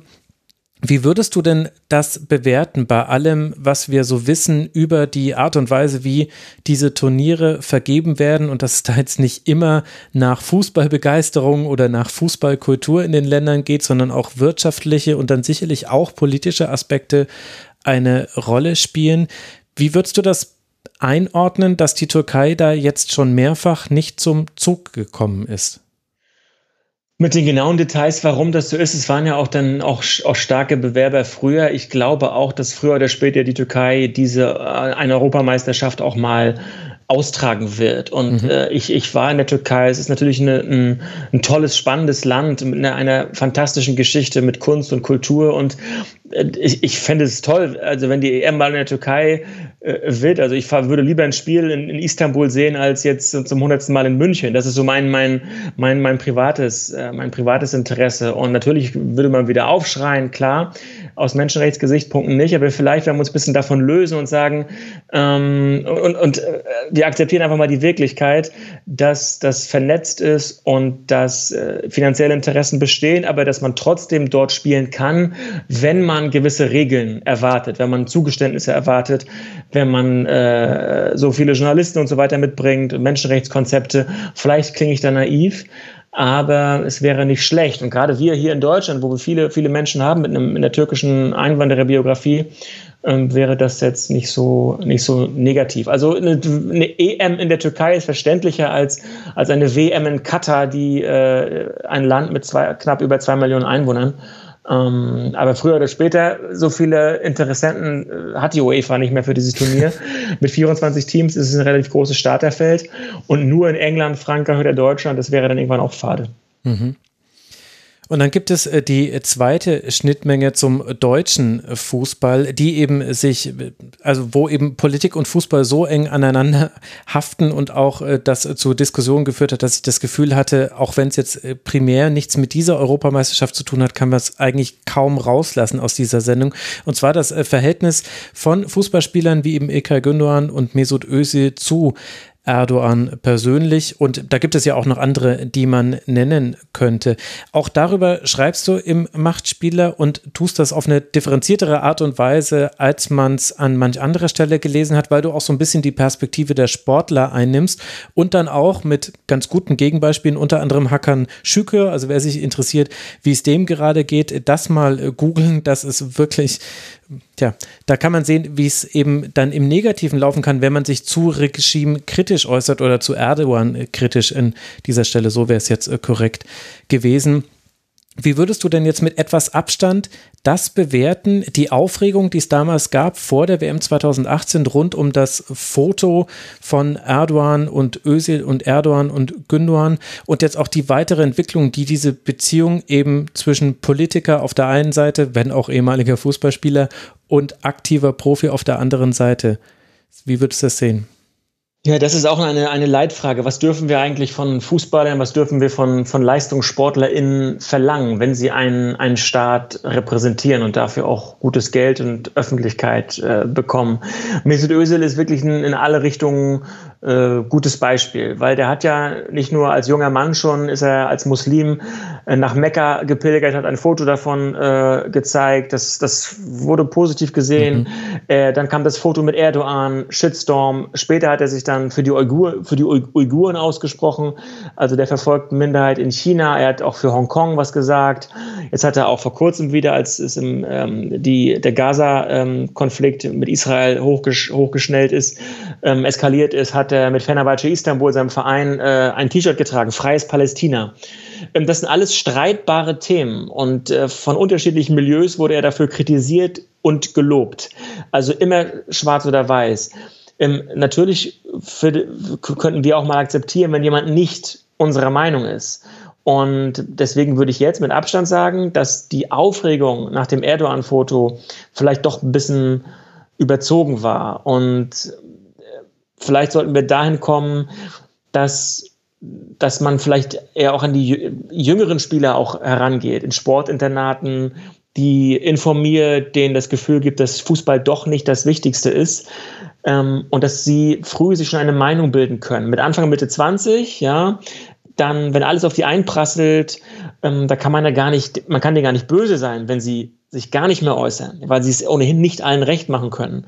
Und ich finde, es ist oftmals scheinheilig, dass viele Medien äh, verlangen, seid auch mal mündige Sportler, äußert euch zu den, den, den Problemen der Welt. Und wenn sie es dann tun, wird es auch aus allen, aus allen Perspektiven äh, zerredet und, und, und klein, klein gemacht. Also, und, und Hakan Schöke ist ein gutes Beispiel, der einer der Rekordnationalspieler in der Türkei, viele Tore gemacht und muss jetzt äh, im Exil in den USA ähm, Taxi fahren, ja, und äh, seine Besitztümer wurden irgendwie beschlagnahmt. Das ist ja auch ein Thema. Die Familien leben doch in der Türkei und auch das, das können wir, das können wir jetzt nur mutmaßen, was die Familien von, von Özil, Gündogan und so weiter da vielleicht auch befürchten müssen, wenn sie sich nicht auf die Seite von Erdogan stellen. Das sind die Mutmaßungen. Aber weil wir nur mutmaßen können, vielleicht sollten wir uns da alle vielleicht ein bisschen mehr, mehr zurückhalten. Mhm.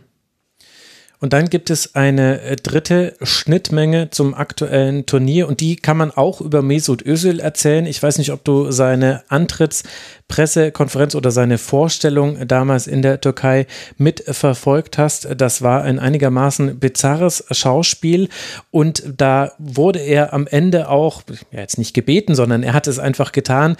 Er hat äh, Grüße geschickt an die Soldaten, die in Bar-Karabach unterwegs sind und für Aserbaidschan Aserbaidschan gegen Armenien vorgehen. Und mit Aserbaidschan wiederum sind wir jetzt wieder bei einem EM-Teilnehmer oder Standort gelandet, der eine wichtige Rolle spielt. Kannst du uns mal kurz aufdröseln, wie sind denn die Beziehungen zwischen der Türkei und Aserbaidschan und worum geht es dann da? Ja, Türkei und Aserbaidschan sind, sind eng äh, verbunden. Das geht natürlich auf eine ganz lange Geschichte zurück, der, der turksprachigen Völker, in Anführungsstrichen sozusagen. Ähm, Aserbaidschan natürlich auch in der Vergangenheit äh, im Ostblock, aber jetzt äh, ist das einigende Band äh, die gemeinsame Religion und ähm, Erdogan hat auch Aserbaidschan und unterstützt im Wieder aufgeflammten Konflikt um die Region Bergkarabach. Aserbaidschan äh, und Armenien streiten sich seit langem um diese Region.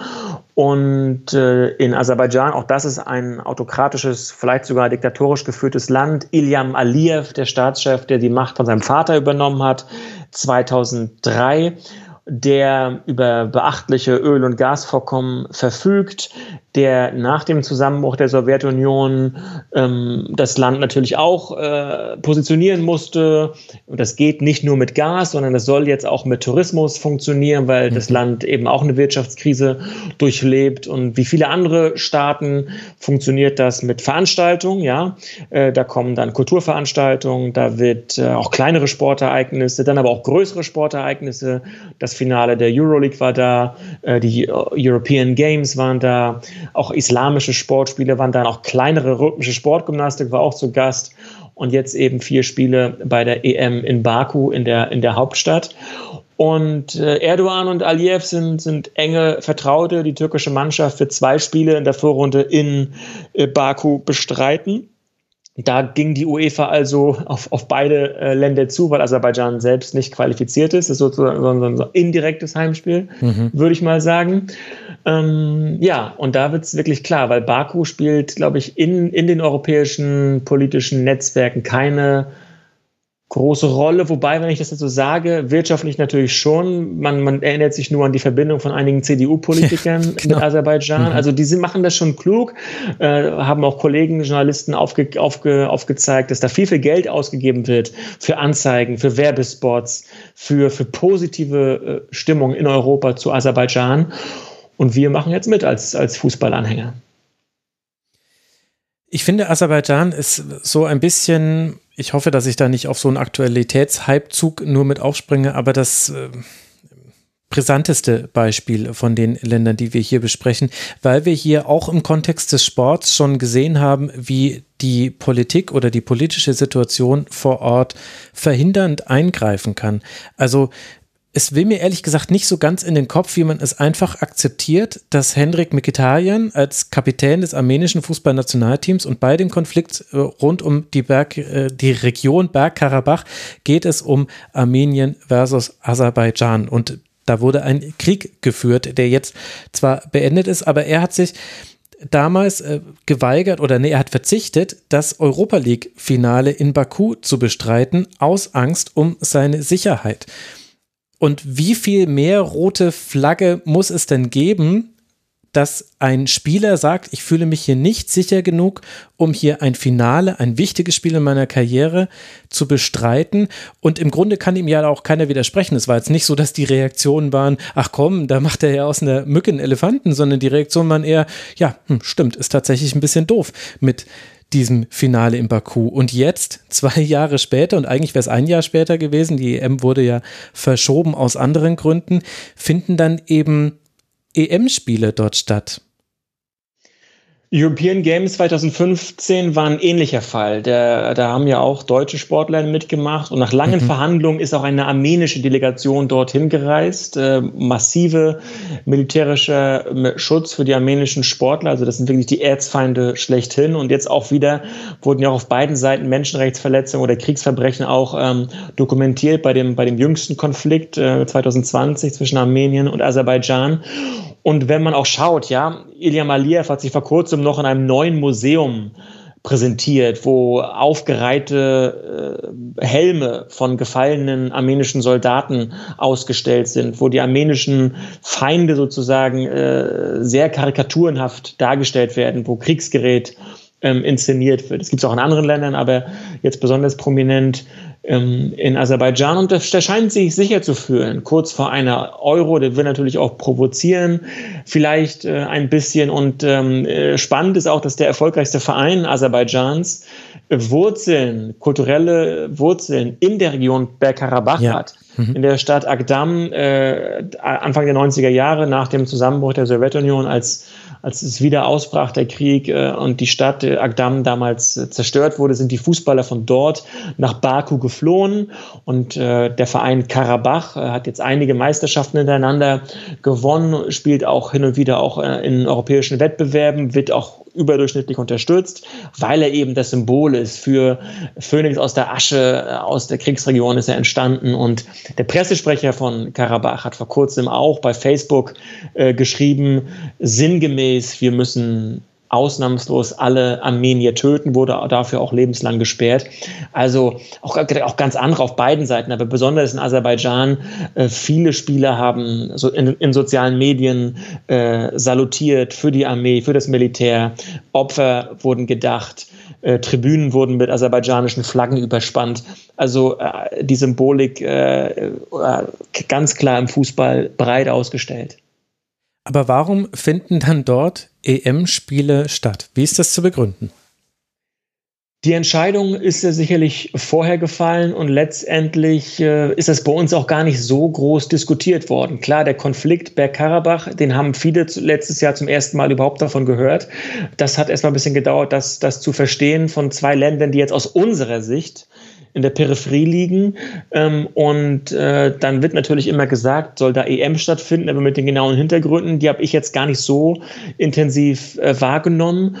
Und ja, dann, wie, wie, wie würde es theoretisch dann laufen? Wer würde protestieren? Dann kann der DFB was sagen als, als größter Sportfachverband.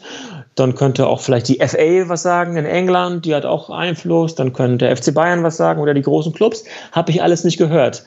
Ähm, und wir beide oder auch die, das, das, das beachtliche Publikum, was, was wir jetzt haben oder auch andere, das wird nicht reichen leider. Ja? Deswegen müssen wir vielleicht da Mehrheiten für unsere Themen gewinnen und ähm, ich stelle mir die Frage auch immer, aber ich wüsste nicht, wer sie irgendwie überhaupt äh, äh, aufwerfen sollen würde. Es gibt keine oder es gibt nicht ausreichende, wie soll ich sagen, ähm, Klauseln in diesen Ausrichterverträgen, die besagen, so, wenn ihr jetzt im nächsten Krieg beginnt, dann äh, bekommt ihr die Spiele entzogen. Äh, ich glaube nicht, dass das in dem Ausrichtervertrag steht. Mhm. Ganz so habe ich es jetzt äh, gar nicht gemeint. Das ist quasi dann schon die Frage, warum es jetzt äh, dann darum kein großes Aufhebens gibt, zumindest jetzt meiner Beobachtung nach, sondern äh, die Frage meinte ich eigentlich dahingehend, ist es jetzt wieder mit in Anführungszeichen nur mit Geld zu begründen, dass die UEFA dann Baku als Sportstandort war, ernst nimmt. Das ist ja nicht nur der Fußball, sondern auch die Formel 1 ist ja unter anderem vor Ort da. Du hast vorhin schon Soccer angesprochen, den Energiekonzern, den niemand kannte und auf einmal war er UEFA-Sponsor und wer ihn gegoogelt hat oder Ecosiat hat, hat dann herausgefunden, ah, okay, da führen die Wege nach Aserbaidschan. Also ist, ist die Wahrheit dann so einfach, dass man sagen muss, naja, die haben halt sehr, sehr viel Geld und deshalb sind sie dann interessant, auch für einen Sportverband, weil ansonsten gibt es ja anders als zum Beispiel bei Russland sehr wenig Gründe, die dafür sprechen, irgendein Event in Aserbaidschan stattfinden zu lassen. Ja, also das Geld ist natürlich ein Grund, auch die Vernetzung, neue Märkte zu erschließen. Und was wir, was ich auch erstmal lernen musste, dass es, glaube ich, wirklich Paralleluniversen sind. Die Debatten, die wir jetzt vielleicht führen oder auch in, in einigen Medien Westeuropas ja schon gar nicht mehr in Ungarn oder in Tschechien oder im Baltikum, sondern in Deutschland, in Großbritannien, in Frankreich, vielleicht noch in Spanien. Die Debatten, die da oder auch in Skandinavien, die dort geführt werden, ich glaube, die erreichen manchmal gar nicht äh, die Gremien. Vielleicht noch den Präsidenten, mhm. Schäferin, der interviewt wird regelmäßig, aber die Leute im, im UEFA-Exekutivkomitee oder die sagen, gehen wir noch weiter, die FIFA, ich weiß nicht, ob die jetzt die Artikel im Guardian lesen, wenn sie von fünf Sterne zu Hotel zu fünf Sterne Hotel fahren, äh, sich, sich unabhängig fühlen, sich reich fühlen, ähm, jahrelang mit Korruption durchgekommen sind. Ich weiß nicht, ob das die nicht eher sogar langweilt. Das ist eine bittere Erkenntnis eigentlich, ja, dass wir uns hier abstrampeln können, informieren können und letztendlich, äh, klar, unsere Bubble wird größer, die kritische Bubble wird größer, aber es ist immer noch eine Bubble, gemessen daran, dass Spieler wie Manuel Neuer oder Ronaldo oder andere äh, Millionen, äh, Dutzende Millionen Menschen über soziale Medien erreichen und da spielt, da spielt das Politische gar keine Rolle, ja.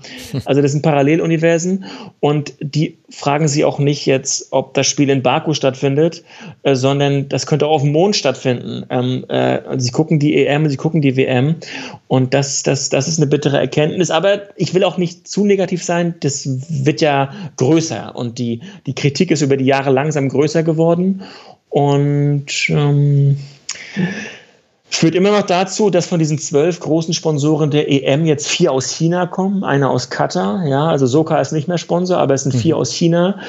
Ähm, das ist, ist klar, ist das, ist das schwierig zu erklären beim europäischen Turnier. Aber so ist es. Und das wird vermutlich auch noch weiter zunehmen. Ja, und andererseits, also ich fand erstmal das Beispiel Manuel Neuer ganz interessant, weil der sich ja nicht mal dann politisch äußert, wenn er sich politisch geäußert hat, ohne es äh, zu wissen. Äh, hat er da ein Lied gesungen, was dann vielleicht im Nachhinein nicht so schlau war und hat sich danach dann eher lustig gemacht über die Aufregung darüber. Das war dann auch schon ein sehr deutliches Zeichen der zumindest persönlichen Ignoranz gegenüber manchen Konflikten, die es da gibt. Das muss dann jeder selber bewerten, wie er das findet. Aber was ich bei Aserbaidschan so interessant finde, so spannend finde, ist, ich habe das Gefühl, und da darfst du mich jetzt aber auch gerne korrigieren, wenn du es komplett anders siehst, dass wir da eine andere Wertigkeit haben, als eben zum Beispiel, wenn in Russland ein Sportevent stattfindet oder auch meinetwegen in der Türkei mit gewissen Abstufungen noch. Denn Aserbaidschan war doch gar nicht so ähnlich wie Katar vor zehn Jahren. Die waren doch gar nicht auf der sportpolitischen Landkarte und auch nicht auf der touristischen Landkarte. Und genau auf die sind sie ja draufgekommen mit diesen Sportevents. Hat das dann nicht nochmal eine andere Wertigkeit, wenn man sagt, wir unterstützen jetzt quasi schon sehenden Auges die Anfänge und wir wissen ja, welche Ziele damit verfolgt werden. Und jedes Land darf seine eigenen Ziele verfolgen, das ist ja völlig klar. Aber wenn man dann eben aus guten Gründen bei vielleicht Aserbaidschan sagt, also das ist jetzt aber nicht etwas, was man unterstützen möchte, dann könnte man das ja auch, doof gesagt, auch ganz einfach abdrehen, indem man einfach dahin keine Sportereignisse vergibt.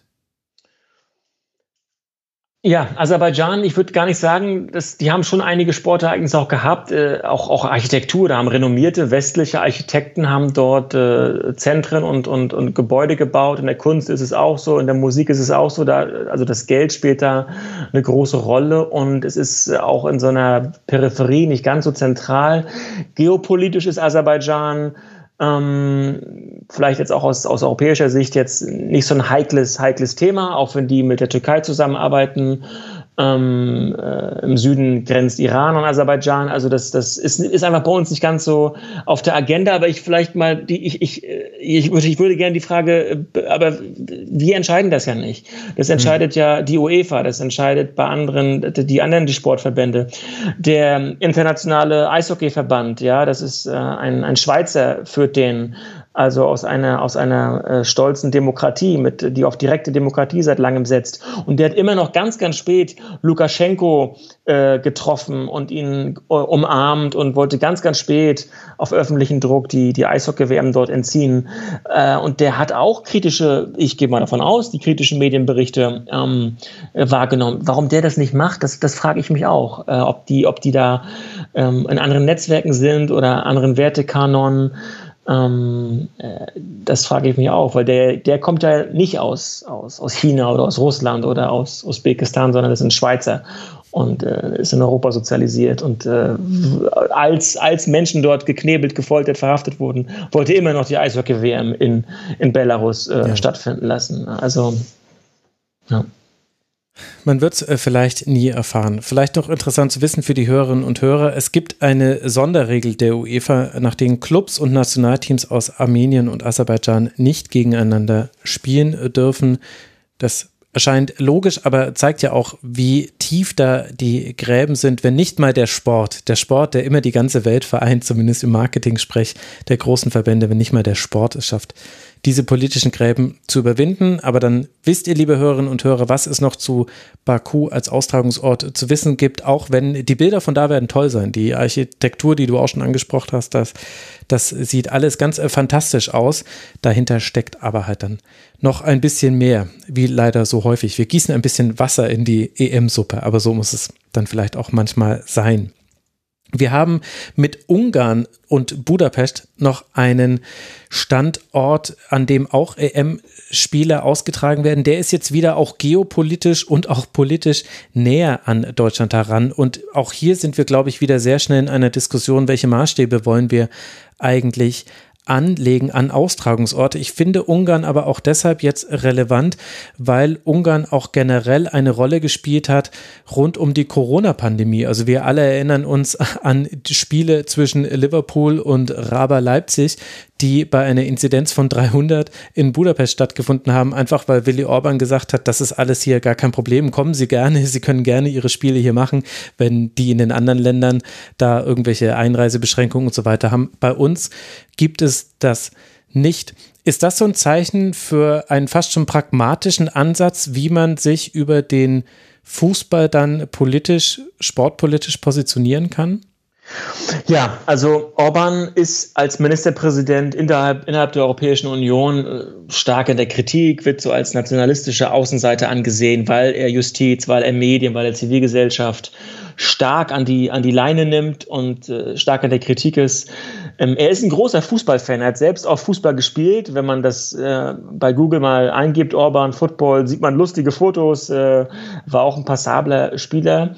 Und ähm, die Legende ist ja auch, dass er mit seinen Gründern der Fidesz, der seiner Partei, äh, 80er, 90er Jahre so im, im, im selben Team gespielt hat. Und in, seinem Heimat, in seiner Heimatstadt, eine kleine Stadt, auch da ist ein wunderschönes Stadion entstanden, äh, in vielen ungarischen Städten schöne Stadien, Sportakademien, Hallen äh, entstanden für viel Geld. Da gibt es auch Kritik, warum man nicht genauso viel Geld in Bildung oder Medizin steckt. Aber Viktor Orban als Ministerpräsident, der ist, ist, ist Fußballfan und klar, durch solche Gesten äh, wie ähm, dass das äh, England oder das Deutschland die Einreisebestimmungen während Corona verschärfen, aber Ungarn macht die Türen auf für Sport trotz hoher Inzidenz. Vielleicht hat er dafür auch Geld genommen, äh, das, das Stadion in Budapest zu ver vermieten.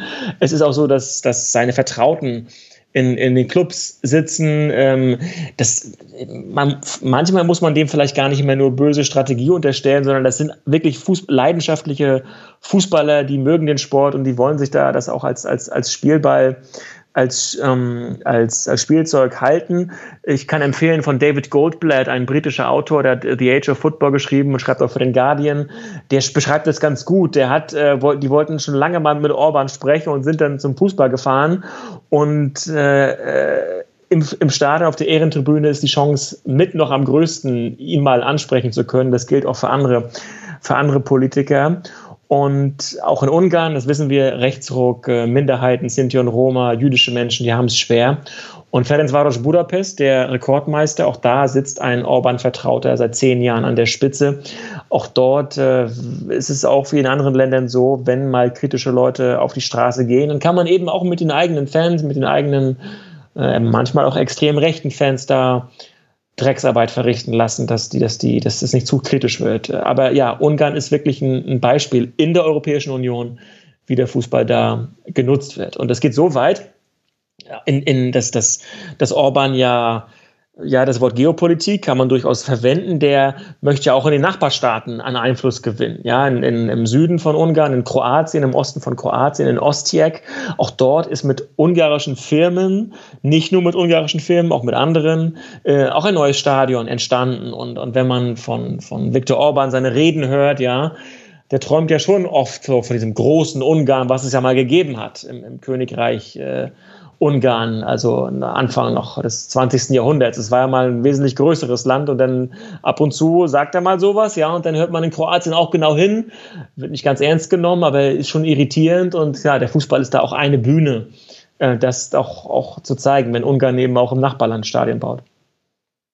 Da steckten jetzt schon wieder so viele Themen drin. Ich vermute, die Hörerinnen und Hörer sind vor allem über den Einsatz von oft sehr rechten Hooligans aus politischen Gründen so ein bisschen drüber gestolpert. Wir erleben bei Ungarn ja ein bisschen einen, oder was heißt ein bisschen? Ich versuche immer diplomatisch zu sein, vielleicht bin ich es manchmal an den falschen Stellen. Wir erleben einen Rechtsruck und auch das systematische, zumindest Nivellieren von demokratischen Institutionen wie eben zum Beispiel einer freien Presselandschaft. Das alles erleben wir bei einem EU-Mitgliedsstaat, bei dem sich zwar der Staatschef jetzt immer mehr isoliert, aber de facto immer noch mit sehr, sehr vielen Dingen nicht nur mitreden kann, sondern auch mitbestimmen kann in der Europäischen Union. Würdest du denn sagen, man kann das auch am Fußball ablesen, was in Ungarn gerade passiert? Du hast ja gerade auch schon ein drastisches Beispiel genannt. Es ist fast, würde ich sagen, so, eine, ähm, so ein Vergrößerungsglas. Also es ist ja nicht so, dass Ungarn machtpolitisch der, der wichtigste Staat innerhalb der Europäischen Union ist. Mhm. Und äh, die Fußballliga ist jetzt auch nicht die, die spektakulärste Liga. Die Ungarn zehrt von seiner glorreichen Geschichte, ähm, 50er Jahre. Aber jetzt bei der EM ist er, ist er ein Standort und, und noch einmal, klar wird sich Viktor Orban freuen, dass er da jetzt auf der Bühne ist. Äh, der hat nicht die, die, die Allmachtsfantasie, äh, einer der wichtigsten äh, ähm, Staatschefs in Europa zu sein. Auf seine Region schaut er schon, auf die, auf die Nachbarstaaten, aber ähm, er ist kein Macron und er ist auch keine Merkel und das, das weiß er auch. Und er ist, ist, ist auch kein, äh, nicht so ein, wenn man auf, ich spreche kein Ungarisch, aber was man so auch von, von Experten äh, so hört, äh, spricht er ja nicht so wie Putin Putin oder er ergibt sich anders. Mhm. Ähm, aber seinen Laden hat er schon im Griff, ja, um das mal salopp zu formulieren.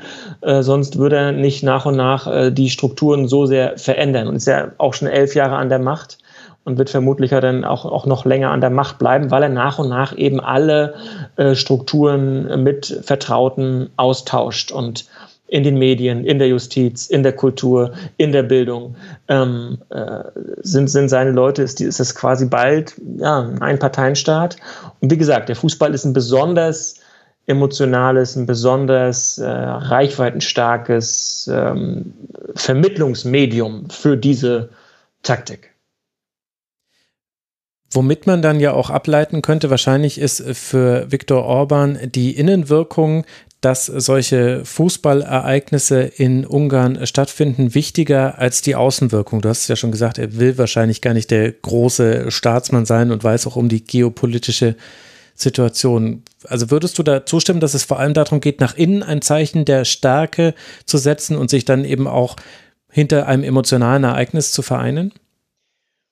Ist, ist schwierig, das genau zu, zu vermuten, was er damit genau denkt. Und er ist jetzt auch an einem Punkt, wo er die Macht sicher hat und da kritische Köpfe ähm, nicht, mehr, nicht mehr so zu fürchten hat wie noch äh, vor einigen Jahren.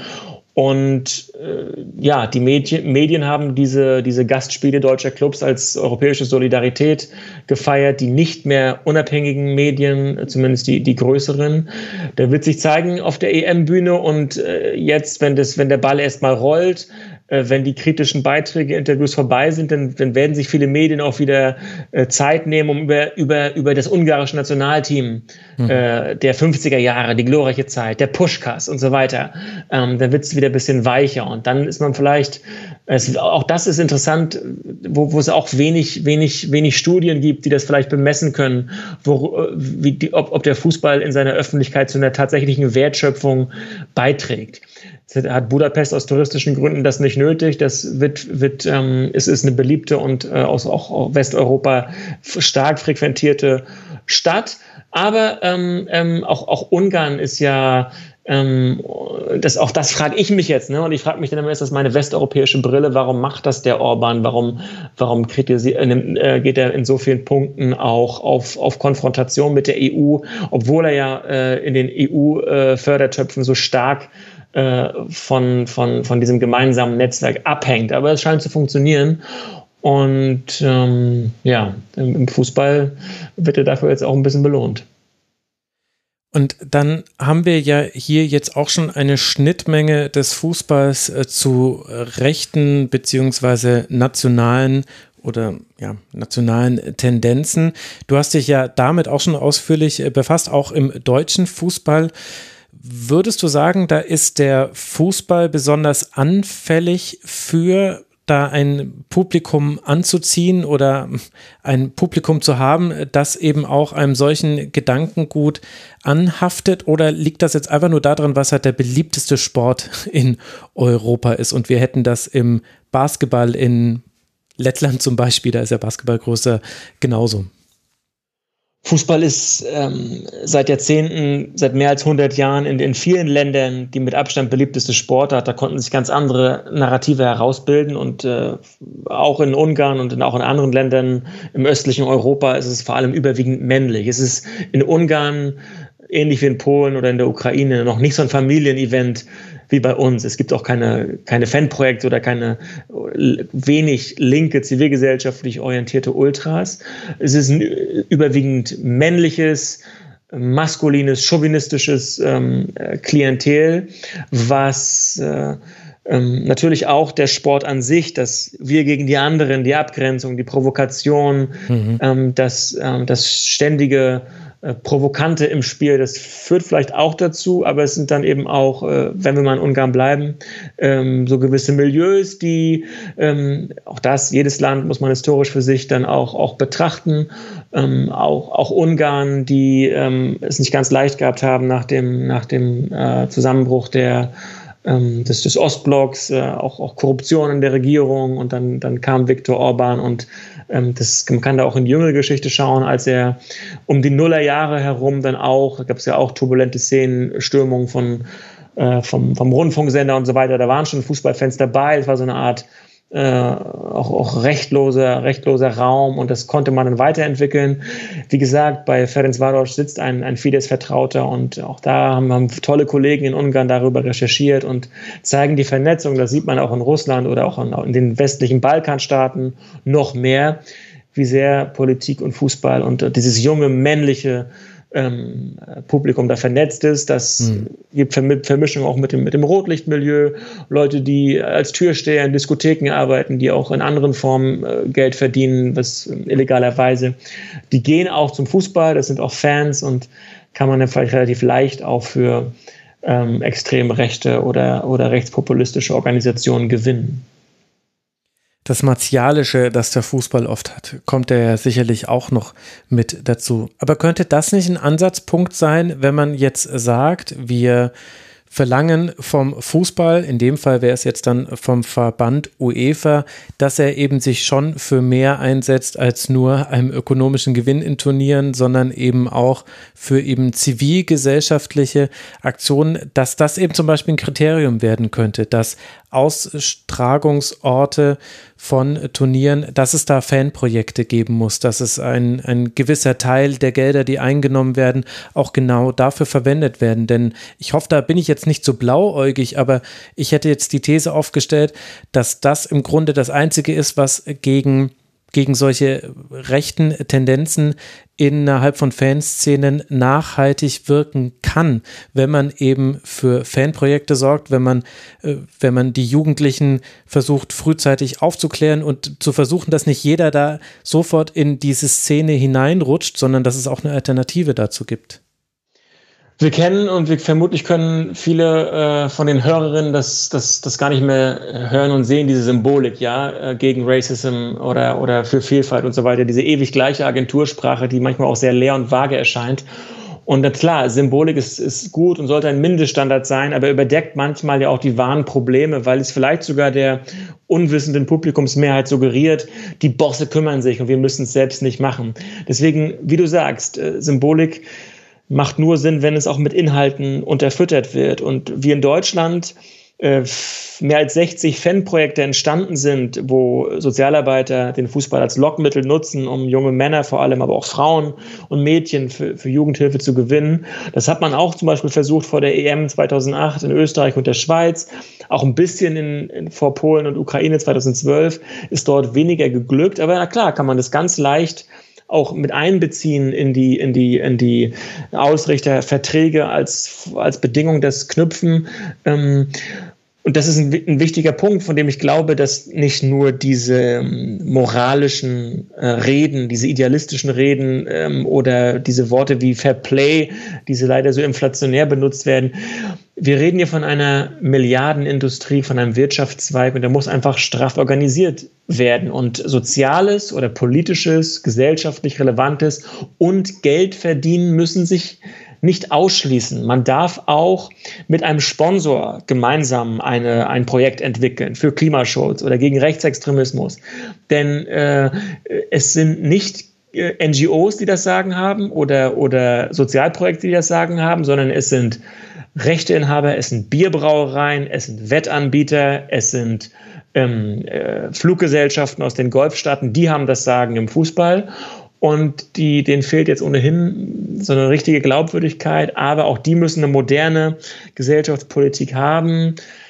Kann man sagen, waschen die sich damit rein? Ja, aber es gibt vielleicht doch einen Mittelweg. Ja, ich, ich bin pragmatischer geworden in den vergangenen Jahren, weil man sich den Idealismus ein bisschen abtrainiert. Aber es ist eine Kommerzbranche und man, glaube ich, kommt in die Vorzimmer von Schäferin, von Infantino, von, von, von Rummenigge oder Watzke nur herein, wenn man sagt, hey, schaut mal, wir haben hier eine gute Idee, da erreichen wir Menschen und wir können auch ein bisschen Geld damit verdienen. Und wenn das sich irgendwann da durchsetzt, dann ist vielleicht ähm, allen irgendwie auch ein bisschen geholfen.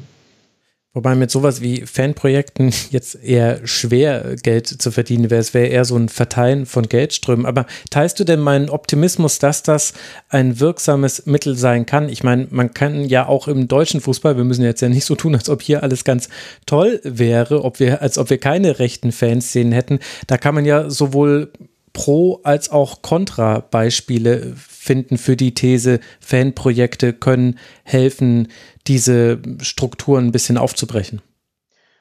Es zeigt in der, in, der, in der Landkarte der Fanprojekte dort, wo früh äh, Fanprojekte arbeiten durften, wo sie finanziert wurden, auch von der Kommune, vom Land und, und vom DFB, wie in Bremen, wie in Leverkusen, äh, wie in Hamburg, äh, dass, wie in Dortmund, dass dort ähm, Erfolge äh, gezeigt, äh, sich gezeigt haben. Dass SozialarbeiterInnen, die brauchen lange, äh, um Beziehungen aufzubauen mit, mit jungen Fußballfans. Das, das kostet Zeit. Und in anderen Städten, ja, wo dann relativ spät erst sich dazu entschlossen wurde, gibt es immerhin noch mal Probleme.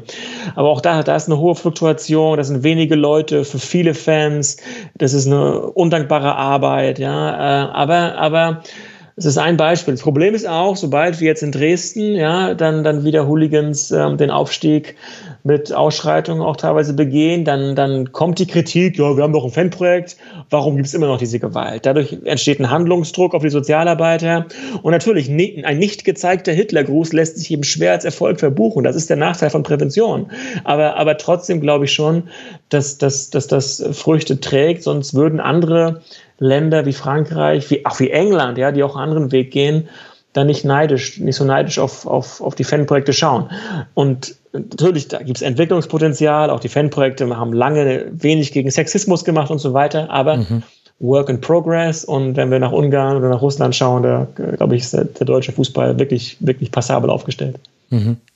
Jetzt war jetzt ein kleiner Schwenker. Einen großen Schwenker haben wir noch vor uns. Es ist ein bisschen ein wilder Ritt, äh, liebe Hörerinnen und Hörer. Ich äh, gebe es zu, durch viele verschiedene politische Themengebiete. Ich kann nur noch mal darauf hinweisen, das Buch Machtspieler von Ronny sich zu besorgen und äh, zu lesen. Da bekommt ihr das noch mal ein bisschen in mehr Ruhe und mehr Tiefe noch vermittelt.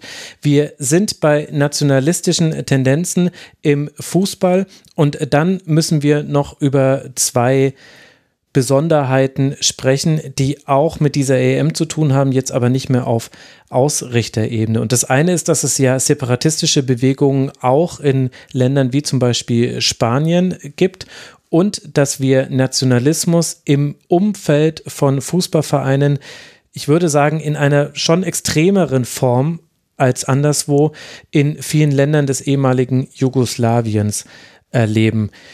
Ist jetzt eine sehr große Klammer, die ich hier mache. Aber welche Rolle spielt denn da die Verquickung von Politik und Fußball deiner Meinung nach?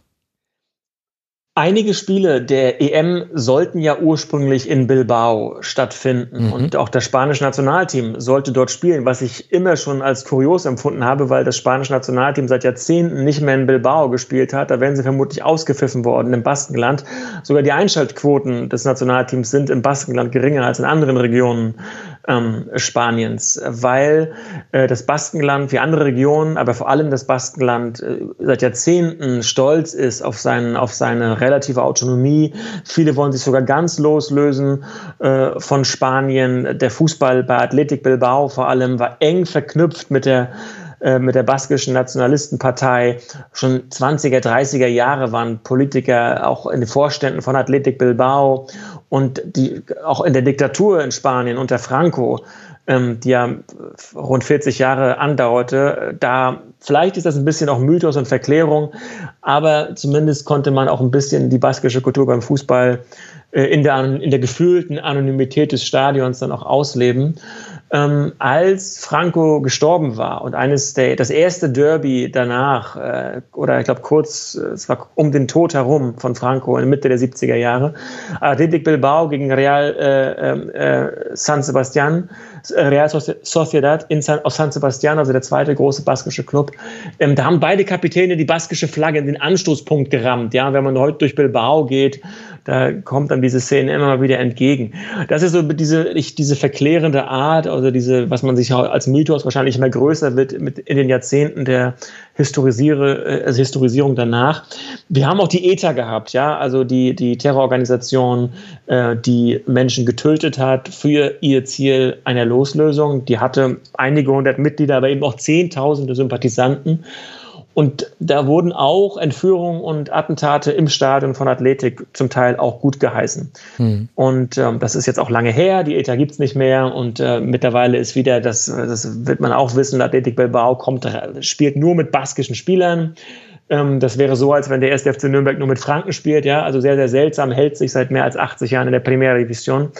Ähm, es ja wird ja auch so, Entschuldigung, wenn ich da kurz reingehe, aber das finde ich ist so ein typisches Beispiel für ein einerseits, andererseits, denn das wird ja auch sehr verklärt und gefeiert von vielen Fußballfans, die ich kenne. Und ich hatte auch immer so eine besondere Sympathie dafür, weil sich Athletik Bilbao damit ja besonders schwer macht und weil man sich das gleichzeitig vielleicht auch so ein bisschen für den eigenen, eigenen Verein wünschen würde, dass es mehr mit Spielern aus der Region gearbeitet wird. Dass das aber im Grunde ja ein Nationalismus in seiner Reinform ist und dass das auch negative Konsequenzen hat für Spieler, die sich dagegen entscheiden, für Bilbao zu spielen. Das wird dabei immer ein bisschen ausgeblendet. Ja, das musste ich auch erstmal in meinen Kopf reinbekommen. Ich war in Bilbao und war auch in Katalonien, weil ich den FC Barcelona dann auch mal oder einige Fans getroffen habe, weil Nationalismus aus deutscher Perspektive ist immer erstmal rechts, ja. Mhm. Aber die Katalanen verstehen sich als sehr europäisch und als, als, als sehr weltoffen und eben auch als nationalistisch. Ähnlich wie die Schotten zum Beispiel. Ja, die Schotten, die wollen sich ja von, äh, von der Krone lösen. Viele zumindest wollen auch, äh, sind gegen den Brexit äh, und, und sehen sich dann auch manchmal sogar als, als links und eben nicht als, als äh, trotzdem heißt die Scottish Nationalist Party ist eigentlich eine Sozial sozialdemokratische Partei. Kurzer Schwenk. Und in, in Bilbao ähm, ist, es, ist es manchmal auch so. Stimmt. Also ich habe mit Sid Lowe gesprochen, das ist der, mhm. der Korrespondent des Guardian für den spanischen Fußball und der sagte auch, er findet das sympathisch. Ja? Ähm, das ist so, so ein erdverwachsener Fußball, der leicht irgendwie, an dem man sich andocken kann. Und es ist ja auch in, keinem, äh, in keiner Regel festgeschrieben. Sonst wäre es vielleicht ein Problem für das mhm. Verfassungsgericht, Diskriminierung. Gab auch immer mal wieder rassistische Ausfälle gegen, gegen schwarze Spieler. Jetzt gibt es einen der größten Stars von Athletik, ist Iñaki Williams, ähm, ähm, äh, der ein, ein schwarzer äh, Spieler ist, der Wurzeln hat, seine Eltern äh, aus Afrika kommen und äh, sein, ja, ich glaube, sein Priester hieß Iñaki, deswegen wurde er so genannt, ähm, ist aber im Baskenland aufgewachsen. Kann man darüber sprechen, ja, ob man das jetzt sympathisch findet oder nicht, aber es ist, äh, trägt zu der Mystifizierung dieses, dieses Clubs bei. Und wie gesagt, äh, die, die anderen Punkte wie ETA-Verklärung oder mhm.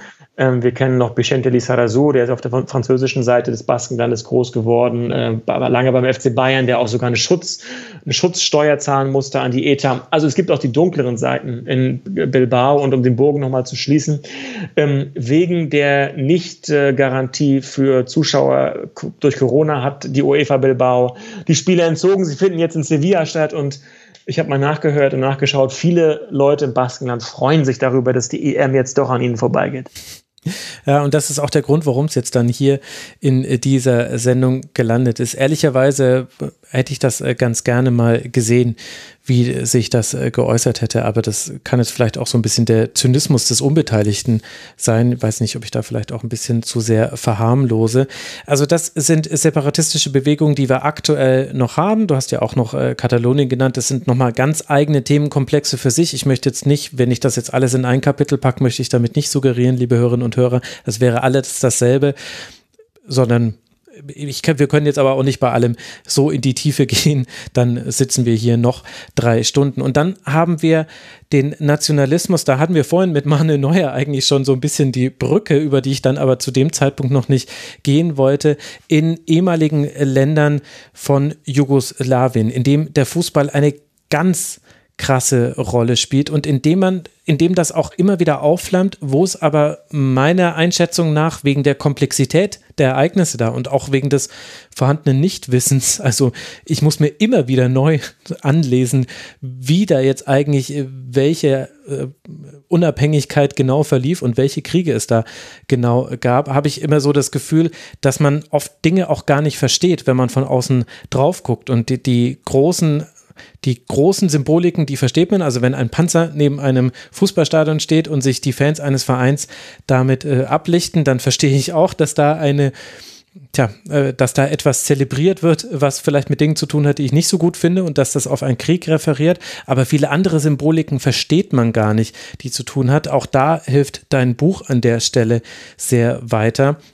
Und weil wir jetzt ja auch Teilnehmer aus Ländern der ehemaligen des ehemaligen Jugoslawiens haben, habe ich das Gefühl, es hat eben doch auch für diese EM eine Relevanz. Ist das nochmal so ein ganz eigener Kosmos, das, was dort unten passiert ist? Also dort unten, Entschuldigung, ein bisschen salopp, aber ihr wisst, wie ich es meine.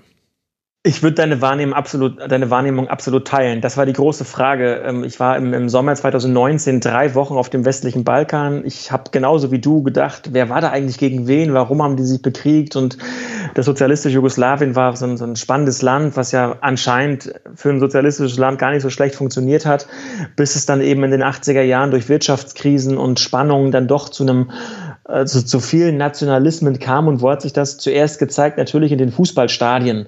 Ähm, und ich war in Belgrad, in, in Zagreb, ich war auch in, in Kosovo und in, in, in, Bosnien. Aber vielleicht bleiben wir bei Belgrad, also der Hauptstadt von Serbien. Der Rote Stern Belgrad, ja, da haben sich Anfang der 90er Jahre schon viele Hooligans versammelt. Ähm, es gab da diesen legendären Fananführer äh, Rasnatovic, genannt Arkan, der sogar Hooligans da rekrutiert hat ähm, die dann in den Krieg gezogen sind gegen Kroaten, später dann, dann gegen Bosnier, die auch an Kriegsverbrechen beteiligt waren, Vergewaltigung, Morde. Und Viele von denen sind durchgekommen, die wurden nicht strafrechtlich belangt. Rasnatovic selbst auch nicht, der ist dann später erschossen worden, weil er vermutlich die, ähm, zu viel wusste für, für die politischen Machthaber dann. Und heute, du hast den Panzer angesprochen, den habe ich auch gesehen, da kommen dann die Papas, setzen ihre Kinder auf den Panzer, machen Fotos und Selfies. Und das war ein Panzer, der Anfang der 90er Jahre auch in Kroatien beim Krieg ähm, ähm, aktiv war. Also diese Verharmlosung des Krieges, diese Verherrlichung auch von Kriegsverbrechern. Ratko Mladic, der ging ja gerade wieder durch die Schlagzeilen, mhm. äh, lebenslange Haft, nachdem er ja ähm, spät erst festgenommen wurde, verantwortlich für das Massaker von Srebrenica in Bosnien 95 äh, für den Tod von 8000 Bosnien. Und dann, der, der, wird schon noch verklärt und, und, und auch glorifiziert in Stadien Serbiens. Da sieht man dann auch Bilder von ihm oder der wird besungen.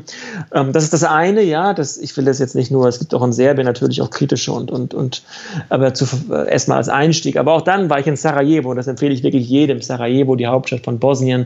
Total spannend, ja. Nicht nur, weil das Stadion mal an der Front des Krieges lag, weil man immer noch da auch den Krieg ähm, ähm, oder die, die Geschichte da sehr, sehr nah wahrnehmen kann, sondern weil die Fußballfans das sehr kreativ und offensiv in die Gedenkkultur einnehmen. Also Fans, die getötet wurden während des Krieges, ähm, Spieler und so weiter werden dort, werden dort aufgegriffen und äh, werden dort äh, ja einbezogen in die eigene Geschichtsschreibung. Und da, wenn man auch sowohl, das gilt für Belgrad, das gilt für Sarajevo, auch für Zagreb, ähm, da muss man nur mal mit, mit großen Augen durch die Städte gehen. Graffitis sind da, Wandmalereien äh, und, und eine sehr detailverliebten äh, Art. Und das ist für jeden, glaube ich, für jeden Fan äh, lohnt sich das mal, so eine, so eine Tour zu machen durch den westlichen Balkan.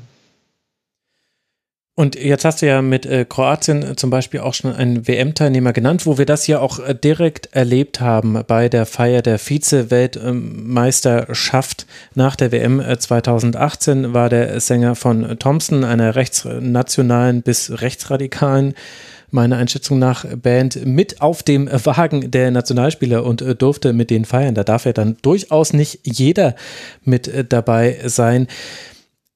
Jetzt wie formuliere ich das, das? Ich will jetzt nicht wieder den, den Finger rausholen, auch weil ich so zu wenig weiß. Oh, das muss ich einfach zugeben, rund um äh, die Balkankriege, die da stattgefunden haben und auch der Vorgeschichte, die ja oft auch noch, die ja dann mit Ethnien zu tun hat, äh, wo ja die Vorgeschichte dann gar nicht jetzt irgendwie im 20. Jahrhundert liegen, sondern noch viel, viel früher. Also man muss, da bin ich einfach nicht tief genug drin.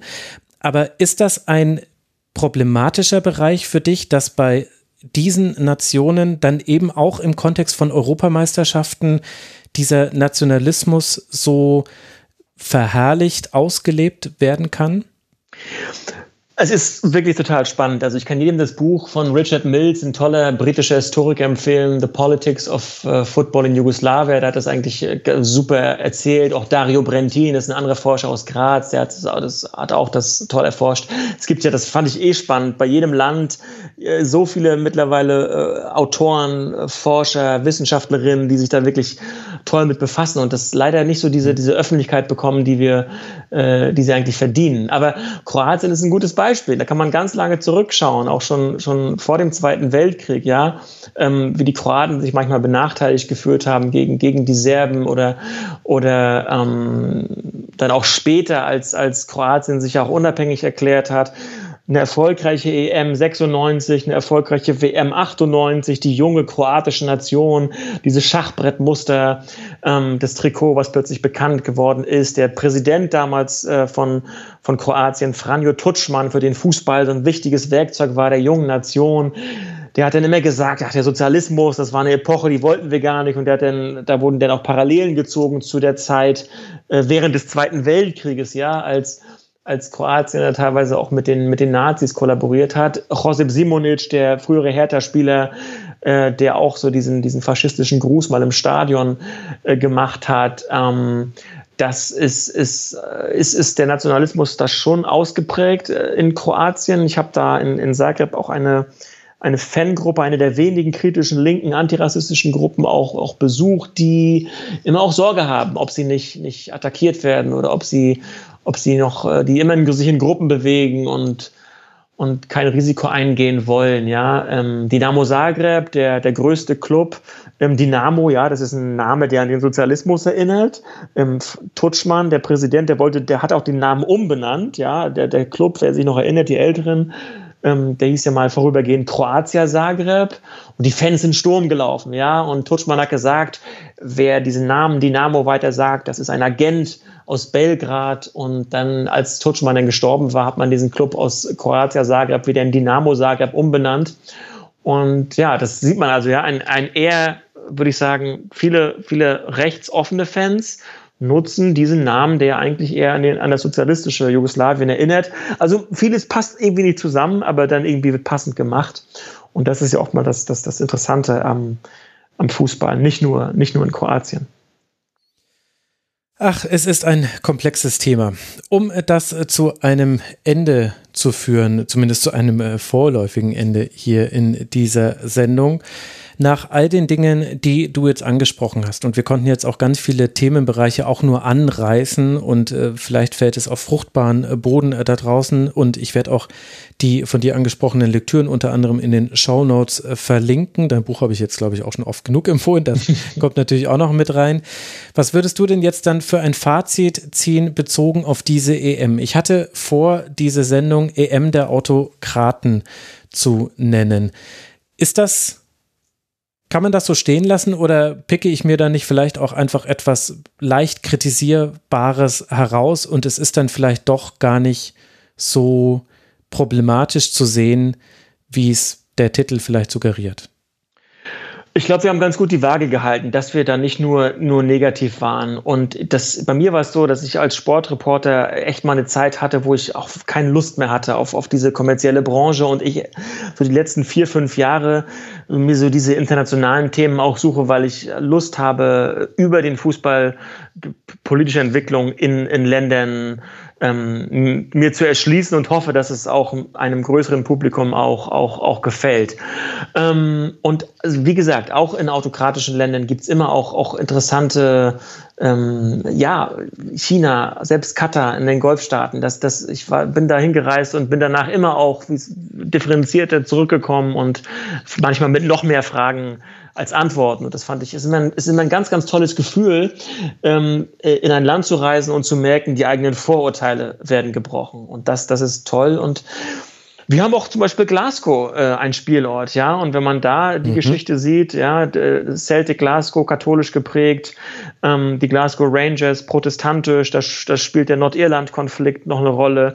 Ähm, wir haben äh, die Sonderheit, die Besonderheit, ich möchte es kurz erwähnen, dass das Land Großbritannien, ein Land, eine Staatsbürgerschaft, aber vier Nationalteams hat, äh, England, Schottland, Wales, Nordirland und drei davon sogar für die EM qualifiziert sind, zwei England und Schottland in London gegeneinander spielen werden. Da, da ist so viel Geschichte dabei, da ist Religion dabei, da ist natürlich auch Frotzelei dabei und, und da wird über Brexit gesprochen, über Nordirland. Und das, es gibt uns eine Möglichkeit, über so vieles ähm, zu sprechen. Und das ist doch total, total toll. Und, und ich, wenn ich so in die, auch in, in die internationalen Medien schaue, ähm, dann hat das eine Reichweite mittlerweile. Und es gibt mittlerweile so viele tolle Podcasts wie deinen, ja, wo, wo dafür einfach Öffentlichkeit hergestellt wird. Und ich glaube, dass als, ähm, ich glaube, ich bin ein bisschen älter als du, als ich angefangen habe, Fußballfan zu sein, da war das überhaupt nicht der Fall, ja.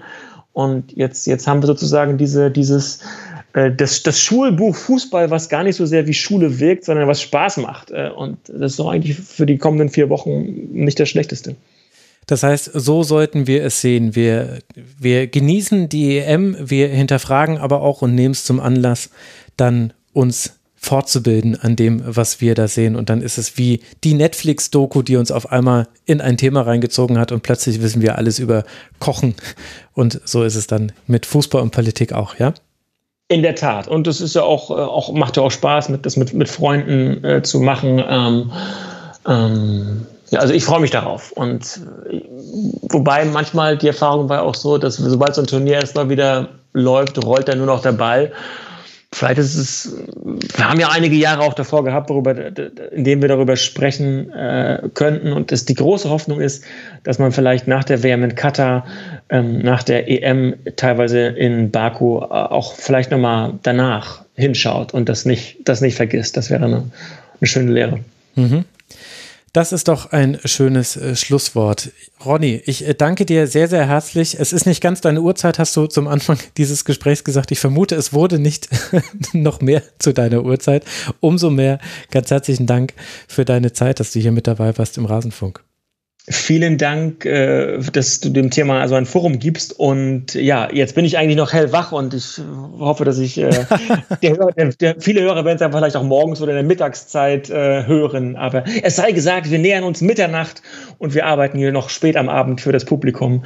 Ähm, aber ich hoffe, dass das, dass das Publikum das mittags oder morgens hört, wach und frisch und voller äh, Geduld. Sie werden es sogar erst morgens hören können. Ich musste zwischendurch die Entscheidung treffen, da morgen früh ja wieder Schule ist äh, für die Zwillinge, kann ich nicht mehr heute Nacht veröffentlichen. Also es wird erst morgen Vormittag erscheinen. Sie werden es mit frischem Kopf hören müssen. Ronny Blaschke, at Ronny Blaschke auch auf Twitter. Ich empfehle euch sehr, folgt ihm dort. Es lohnt sich und lest seine Bücher. Sie wurden nicht ohne Grund ausgezeichnet. An der Stelle ist vielleicht auch nochmal der Hinweis auf den Podcast Fußball und Macht zu machen, bei dem du ja auch involviert warst. Den haben wir schon mal vorgestellt. Aber auch den werde ich nochmal verlinken verlinken. Ich werde auch ganz viele andere Bücher in den Shownotes verlinken als Anschub dann für eure Weiterbildung. Danke dir, lieber Ronny. Danke dir. Bis bald. Und euch, lieben Hörerinnen und Hörern, danke für eure Aufmerksamkeit. Ich hoffe, dieses Tribünengespräch hat euch gefallen. Wir freuen uns sehr über Feedback unter mitmachen.rasenfunk.de. Und dann bin ich doch sehr gespannt, wie wir diese EM dann alle konsumieren werden und was wir eigentlich zur WM 22 dann hier im Rasenfunk machen. Da bin ich immer noch unentschlossen. Da hat der Ronny jetzt auch wieder dafür gesorgt, dass ich wieder neue Gedanken dazu hatte. Herzlichen Dank dafür. Wir hören uns hier im Rasenfunk. Passt auf euch auf. Bis bald. Macht's gut. Ciao. Das war das Rasenfunk-Tribünengespräch. Wir gehen nun zurück in die angeschlossenen Funkhäuser.